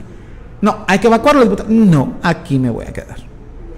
Diputado, por su seguridad, permítanos evacuar. No, aquí me voy a quedar. Usted me pone más policía si quiere, pero yo aquí no me bajo porque no los ellos solos. Me sale el cobre, me sale el, el, el David otra vez. y ya me quedo ahí. Y pues yo adentro del vehículo viendo cómo los estaban tratando. Claro. Entonces llega, entonces cuando miro el tweet a los 20 minutos, atentado. ¿Cómo saben que era un atentado? No, perdón, intento de asalto. No había, no había- ahí estaba todavía el cuate tirado. ¿Cómo se ponen a decir que era, un, que, era un, que era un intento de asalto? No había un diagnóstico, no había una investigación. Al día de hoy no sabemos qué fue. ¿Y, y qué pasó con los agentes? Pues me voy ese día para el Ministerio Público junto con ellos a dar todas las vueltas, ¿no? Les retiran los armas, Ah, todo sea, el se protocolo. para- Hay un protocolo, hay un protocolo que se, tiene que, se tiene que fueron para, la- el quinto cuerpo que era antes, no, ahí en la Bolívar o No, aquí al Ministerio Público, porque tenían ellos que levan- entregar las armas y todo el proceso. Pero no los consignaron. No, no fueron consignados. Ok. O sea, eh, Está, es un proceso que todavía está en investigación, todavía está este, ¿te han llamado para declarar? en esta semana que viene justamente el 18 o el 20. Ya como tantas situaciones que tengo, ya no sé cuándo les toca, pero 18 o 20, una cosa de estas. Ok. ¿Qué, qué se espera de Aldo Dávila en el futuro? O sea, porque es exacto, esto eh, acabas de iniciar en la, en la política, porque tenés dos años de ser diputado. Eh, hablemos de un año de la campaña, hablemos de tres años de estar en este tema. Pero yo te lo digo por, por, por experiencia propia, ¿va? Uno se mete en esto y, y uno le, le sigue hasta donde Dios diga. ¿Qué pasará con, con- con Aldo Dávila ahorita? Eh, ¿Vamos a seguirte viendo luchando eh, por los derechos eh, humanos? y por los derechos de todos nosotros y, esperamos en Dios en, una próxima elección nuevamente verte de diputado o, te vamos a ver eh, en, otro, en otra condición eh, política, ¿Qué, cuáles son los sueños? Porque los sueños se van materializando poco a poco y uno va como buscando nuevos rumbos, en metas en el mismo tema, por ejemplo, en este caso lo político. Yo quise ser alcalde y luego de ser alcalde me volví a tirar para alcalde y, claro, yo algún día quiero ser presidente, pues. O sea, eh, ese es mi, no sé, mi sueño, ¿no? Eh, ¿Cuáles son los sueños de Aldo Dávila de aquí en adelante? Salir con la frente alto el 14 de enero de 2024. Sí, 24. Este, poder ver a la gente a los ojos, poder ver a, ver a mi madre a los ojos y decirle, no bien entré, salí como entré, eh, trabajando por la gente y para la gente. Entonces, este, en este momento, lo que me toca es seguir sirviendo, estos dos, años y medio que me, que me tocan, dos años, tres, cuatro meses. Este, ahorita, para mí creo que está muy temprano todavía hablar de una próxima candidatura a diputado o algo más. este, lo que quiero es seguir sirviendo, seguir sirviendo a la gente eh, y el 14 del, de 2024, pues salir con la frente en esto salir con la frente en alto y decir, cumplí. Y pues de ahí dirá Dios a dónde me... Yo cuando para las elecciones anteriores dije, Padre, si te sirvo más en la calle manifestando y peleando derechos, déjame. Si tú crees que te sirvo más adentro del Congreso, ponme. Y él me puso donde él consideró que ahora iba a servir más. Entonces, mi vida está en las manos de Dios. Yo, él va, Padre, donde tú me quieras poner, ponme. Y él me responde a mí al otro día. Entonces, eh, estaré donde él decida que yo le sirva más. Interesante. ¿Te crees que sos un instrumento de Dios? Sí. Ok, sos creyente entonces. Sí. Soy un, soy un milagro viviente. Salí de una meningitis donde me habían desahuciado. Y me dijeron, mira, pedí disculpas, firme papeles, te vas a morir. Aquí estoy 22 años después es una, es una manifestación de que Dios existe. Así, de amor. Y que, y que Dios hizo una obra en tu vida. Y que tiene propósito. y que tiene un propósito en tu vida. Y eso es algo muy importante porque creo yo que es el que nos permite. ¿Has escuchado esa frase que dice eh, Dios pone y quita reyes? Sí. Sí. O sea, eh, Él lo que ata en el cielo aquí está atado, ¿no? sí. Eh, o sea, estamos porque Él nos escogió de una u otra manera. Así es. Tanto los malos como los buenos. O sea, todos tenemos un propósito. Por alguna razón Dios nos tiene donde nos tiene porque hay una razón de ser de esta situación. El tema es hacer algo en favor de la gente, de la gente donde estemos. O sea, si tu vida es buena, enhorabuena. Entonces, ¿cómo ayudas vos a la vida de los demás? ¿Verdad? ¿Cómo mejorar la vida de los que no tienen la vida tan buena? ¿Verdad? En todo sentido. ¿Verdad? Aceptar tu orientación sexual, aceptar tu diagnóstico, este, otra gente no puede hablar, alzar la voz, pero vos sí puedes hacerlo, no te puedes quedar callado porque te vuelves cómplice, ¿verdad? Y con todo lo que implica, porque te haces de enemigos, eh, si no este, tienes que tener mucha comunicación en tu casa con tu pareja, tu familia, para que sepan a qué te estás metiendo, ¿verdad? Entonces, yo siempre he dicho, Dios va delante de mí y Él es el que dirá, hasta aquí llegaste, tocará otra cosa y pues a esperar dónde le sirvo más a Dios para que Él me coloque donde Él considere. En momentos de soledad de, Aldo Dávila, a pesar de, la pareja, a pesar de la familia, porque te lo digo por experiencia propia, yo tengo muchos momentos de, soledad que solo yo puedo estar, no, no, no me comprende nadie, difícilmente alguien me va a comprender después de que te pegan una gran puteada a los vecinos y que vos sabes que lo hiciste bien, que no lo haces. Yo, yo nunca me levanto con ganas de, ah, puta, hoy le voy a quitar el agua a la primera de julio, ¿ah? no, ¿cómo? O sea, hoy, hoy, hoy, hoy voy a hacer tráfico aquí. Nunca, nunca. Un servidor, vos sos servidor público, lo sabes. Nunca nos levantamos eh, pensando en hacerle daño a nadie. O sea, es más, nos levantamos en, servir, pero a veces es difícil, más hoy con las redes sociales, con tantas cosas, eh, eh, eh, los net center que engañan y que... Y que, te levantan bolas. Te levantan bolas, que, te, que, te, que, que buscan la forma de afectarte y nada más en esa soledad con Dios encontrás paz. A mí se claro que hay momentos. yo soy soltero, fíjate, entonces eh, vivo en Amuni, ahí duermo.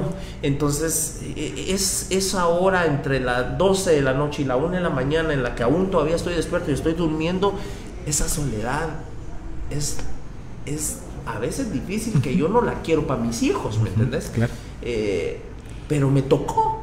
Y yo lo busqué, porque yo sí lo busqué. Yo desde niño quise ser alcalde, babos. O sea, entonces. Qué bueno que lo lograste. Eh, Qué bueno que lo lograste. Ahí vamos, babos, pero, pero hay soledad en algunos momentos. Claro que hay soledad, hay pensamiento, hay, dice uno, ¿vale o no vale la pena seguir? ¿A qué me metí?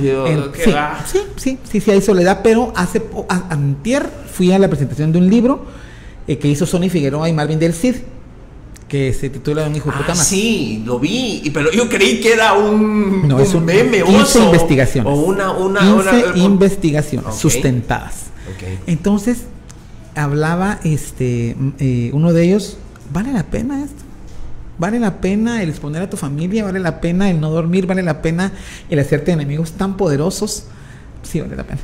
Sí, vale la pena. Y sí, tengo mis noches de soledad, tengo mis dice uno, uy, pero no, luego te cae el 20 y... Tu, noche de catarsis, vamos, de, de, Pero las lágrimas limpian el alma, entonces yo, yo cuando estoy así, lloro y me pasa. O sea, las lágrimas limpian el alma, ah, voy a seguir a agarrar fuerza, ¿verdad? O sea, me quieren ver aislado, me quieren ver destruido, me quieren... Ah, Aldo Dávila no lo van a ver así. Entonces, de ahí mismo vos agarras fuerza, ¿verdad? Yo soy Aldo Dávila, ¿verdad? Y yo soy capaz de estudiar mucho más. Pero entonces, en tu caso, que, te, que, ese, eso deberías de tener escrito en algún lugar quería ser alcalde de niño.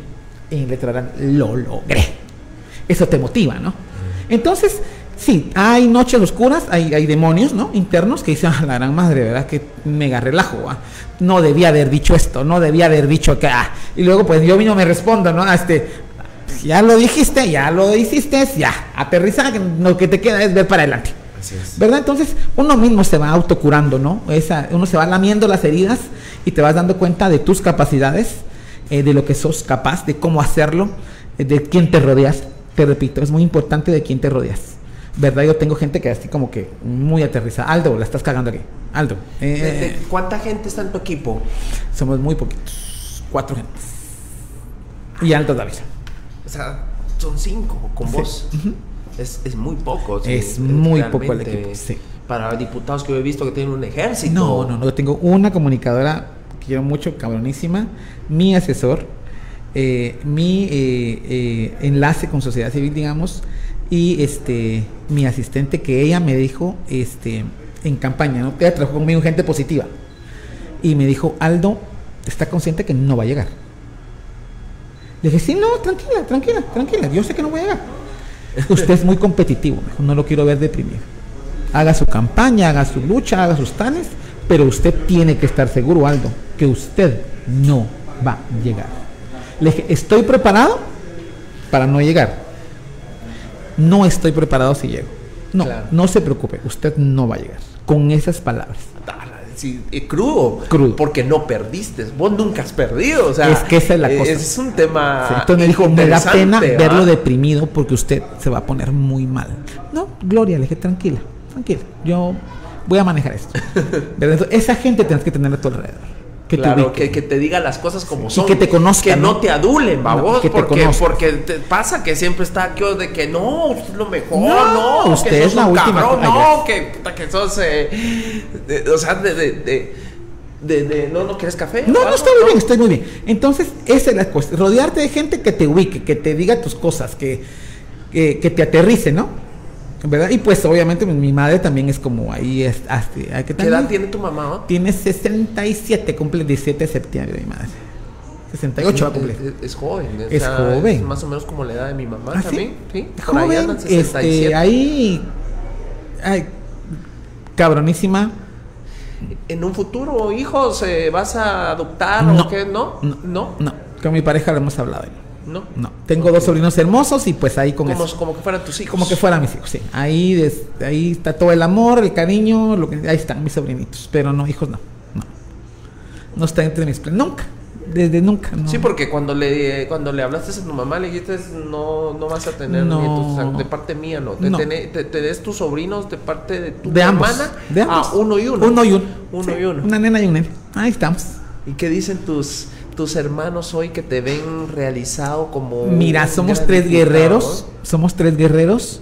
Eh, mi hermana quedó como directora de gente positiva. Yo me aparté de la decisión, les dije, yo propongo, eh, yo me que me retiro, ¿verdad? De gente positiva, la junta directiva de Tecmina. Yo no considero que sea mi hermana la más, porque no quiero que digan es nepotismo. Claro. El personal, la junta directiva, la evaluación hacen que ella quede una mujer bastante este aguerrida, una mujer tendrá que 35 años. 35, sí. Aguerrida, eh, con mucho carácter. ¿Más que vos? Más que yo. Wow. Más que yo. Mucho. De armas tomar. Ah, de armas tomar. Sí, ¿eh? Gaby es terrible. Gaby. Gaby. Gaby. Este, entonces, en un mega relajo en el que estuvimos hace algunos meses, los tres, yo como diputado, ella como directora y el otro apoyándonos, y llamarme, ay, Olga, Olga se llama mi madre, ¿cómo tenés paz? Le dijo una, una, una, una mi tía, mi prima. Los tres, Olga, ¿cómo dormís? ¿Cómo estás tranquila sabiendo que los tres están en el centro del huracán? Así son ellos. Y yo los apoyo siempre. Y, o los apasiona lo que hacen y, ahí está. Pero entonces es más complejo porque la otra dirigiendo, yo aquí en el Congreso y, y el otro apoyándonos siempre, entonces sí, tenemos como eh, esa garra los tres, ¿verdad? Pero también heredada de mi señora madre, que también ha sido una guerrera. Sobre todo fuerte, me imagino, cuando lo del atentado y ah, todo eso, o sea, haber preocupado como madre. O sea, le escribí a mi hermana y le dije, ah, estoy bien, ya no tarda en reventar, ya se reventó en redes. Quítenle el teléfono, díganle, Aldo, ¿está bien? ¿Verdad? Tranquila. Entonces, si pueden, me la pasan. Mamá, tranquila, tuvo un problema ahí, me intentaron asaltar, tuve que bajar los reyes, tranquila. Ah, vaya, mijo, pero todo bien, pues sí, todo bien, ¿verdad? porque como vieron el cordón amarillo y el carro en medio y los balazos dijeron, este se lo quebraron, ¿verdad? Entonces era tan importante tener la comunicación con mi madre. Sí, y sigue apoyando desde, desde siempre. O sea, a mí me pasa, por ejemplo, mi mamá eh, fue la primera en apoyarme, la que tocaba puertas en campaña. Eh, cuando yo me quedaba sin dinero, siempre dejaba, mi hijo, tenés 50 quetzales. Claro porque yo me quedaba sin dinero, vos. Yo, yo, eran campañas tan pobres, pero pobres, ¿no? Sé de eso, sé de eso y, duro vos, pero ahí está mi mamá. Y, yo lo sé, o sea, por eso te comprendo muy bien el apoyo de la madre, porque si no fuera por la madre, en este caso yo tengo a los dos, a mi mamá y a mi papá, los dos están vivos y los dos estuvieron conmigo las tres campañas que llevo. Lo, eh, lastimosamente por el COVID tuvimos que distanciarnos, eh, difícil para la familia, sin embargo te puedo decirte que ellos sufren también mucho por el tema de, de, todos los, porque pues como tal como vos tenés cinco antejuicios, yo voy para 8, creo yo.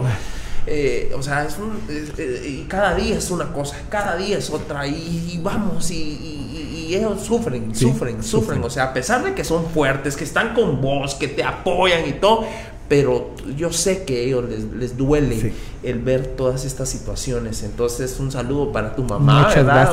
allá donde esté viéndonos está en el nombre de Dios, ¿verdad? Sí, está bien. Entonces, eh, pues mira, queremos agradecerte por esta oportunidad de, tenerte acá con nosotros y, sobre todo, pues queremos, eh, tenemos aquí este espacio eh, que es donde nuestros invitados eh, ah, nos dejan el, recuerdo. Eh, ahí está la firma de Tres Quiebres y ahí está la firma de Chegencio. Y pues bueno, pues quisiéramos que, nos hicieras el favor de, dejar ese recuerdo de parte de el diputado Aldo Dávila.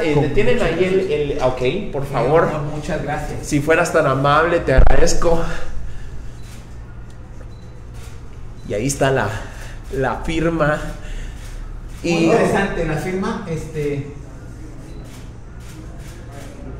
Ah. Me costó mucho definir mi firma. Las fechitas que siempre para adelante. El primer punto, este. Eh, encontrar el amor de mi vida. Yo no lo voy ya. Ajá. Que mi nombre quedara grabado en, la historia de este país y conocer el mundo. Yo me atrevería a decir que ya tengo los tres, pero este, conocí a alguien en un pues, pues. Poneme, poneme Aldo Dávila ahí, mira, para que para que, para que se pueda reconocer la, la firma, perdón. Ahí está. Ahí está, gracias, gracias, Entonces conocí a alguien en un aeropuerto y me decía, entonces yo ya, ¿verdad? Ya, mis tres puntos, encontrar el amor de mi vida, que mi nombre quedara grabado en la historia de este país y viajar por el mundo. Según yo, no he viajado tanto, pero sí he viajado allí. Entonces, eh, conoces gente eh, tan, tan, a la gran, tan pila, ¿verdad? Y me dice, ya logró eso, pero su firma sigue igual ya tiene otros tres puntos planteados en la vida. me menió ese, ese señor en ese aeropuerto. Me menió. Me fui en todo el viaje pensando, iba a acabar para Nueva York cuando esta última vez. Y ya estoy, tengo ya fecha al 20 de septiembre de este año, si Dios me presta la vida, definir los nuevos tres puntos que voy a, a usar en mi firma y planteármelos como metas. Todavía estoy definiendo porque lo que me propongo lo logro. Entonces sí tengo que tener mucho cuidado con qué voy a, con cuáles van a ser mis nuevos tres puntos en la vida para llegar a las metas. ¿Qué podemos, para finalizar, qué podemos decirle a la población que está en este momento viéndonos? Porque em, no habíamos tenido la oportunidad de escuchar a Aldo Dávila como persona. Habíamos tenido la oportunidad de verte en la lucha, te habíamos visto en acción, te hemos visto eh, peleando eh, te hemos visto luchando por, el pueblo, por, los derechos humanos, por la diversidad, eh, pero hoy vemos al humano, al hombre que le ha costado, al hombre que no, fue diputado como, aquellos que van y pagan un millón por una casilla para ser diputados, sino porque... Eh, todo se fue dando de tal manera que hoy representas a la población.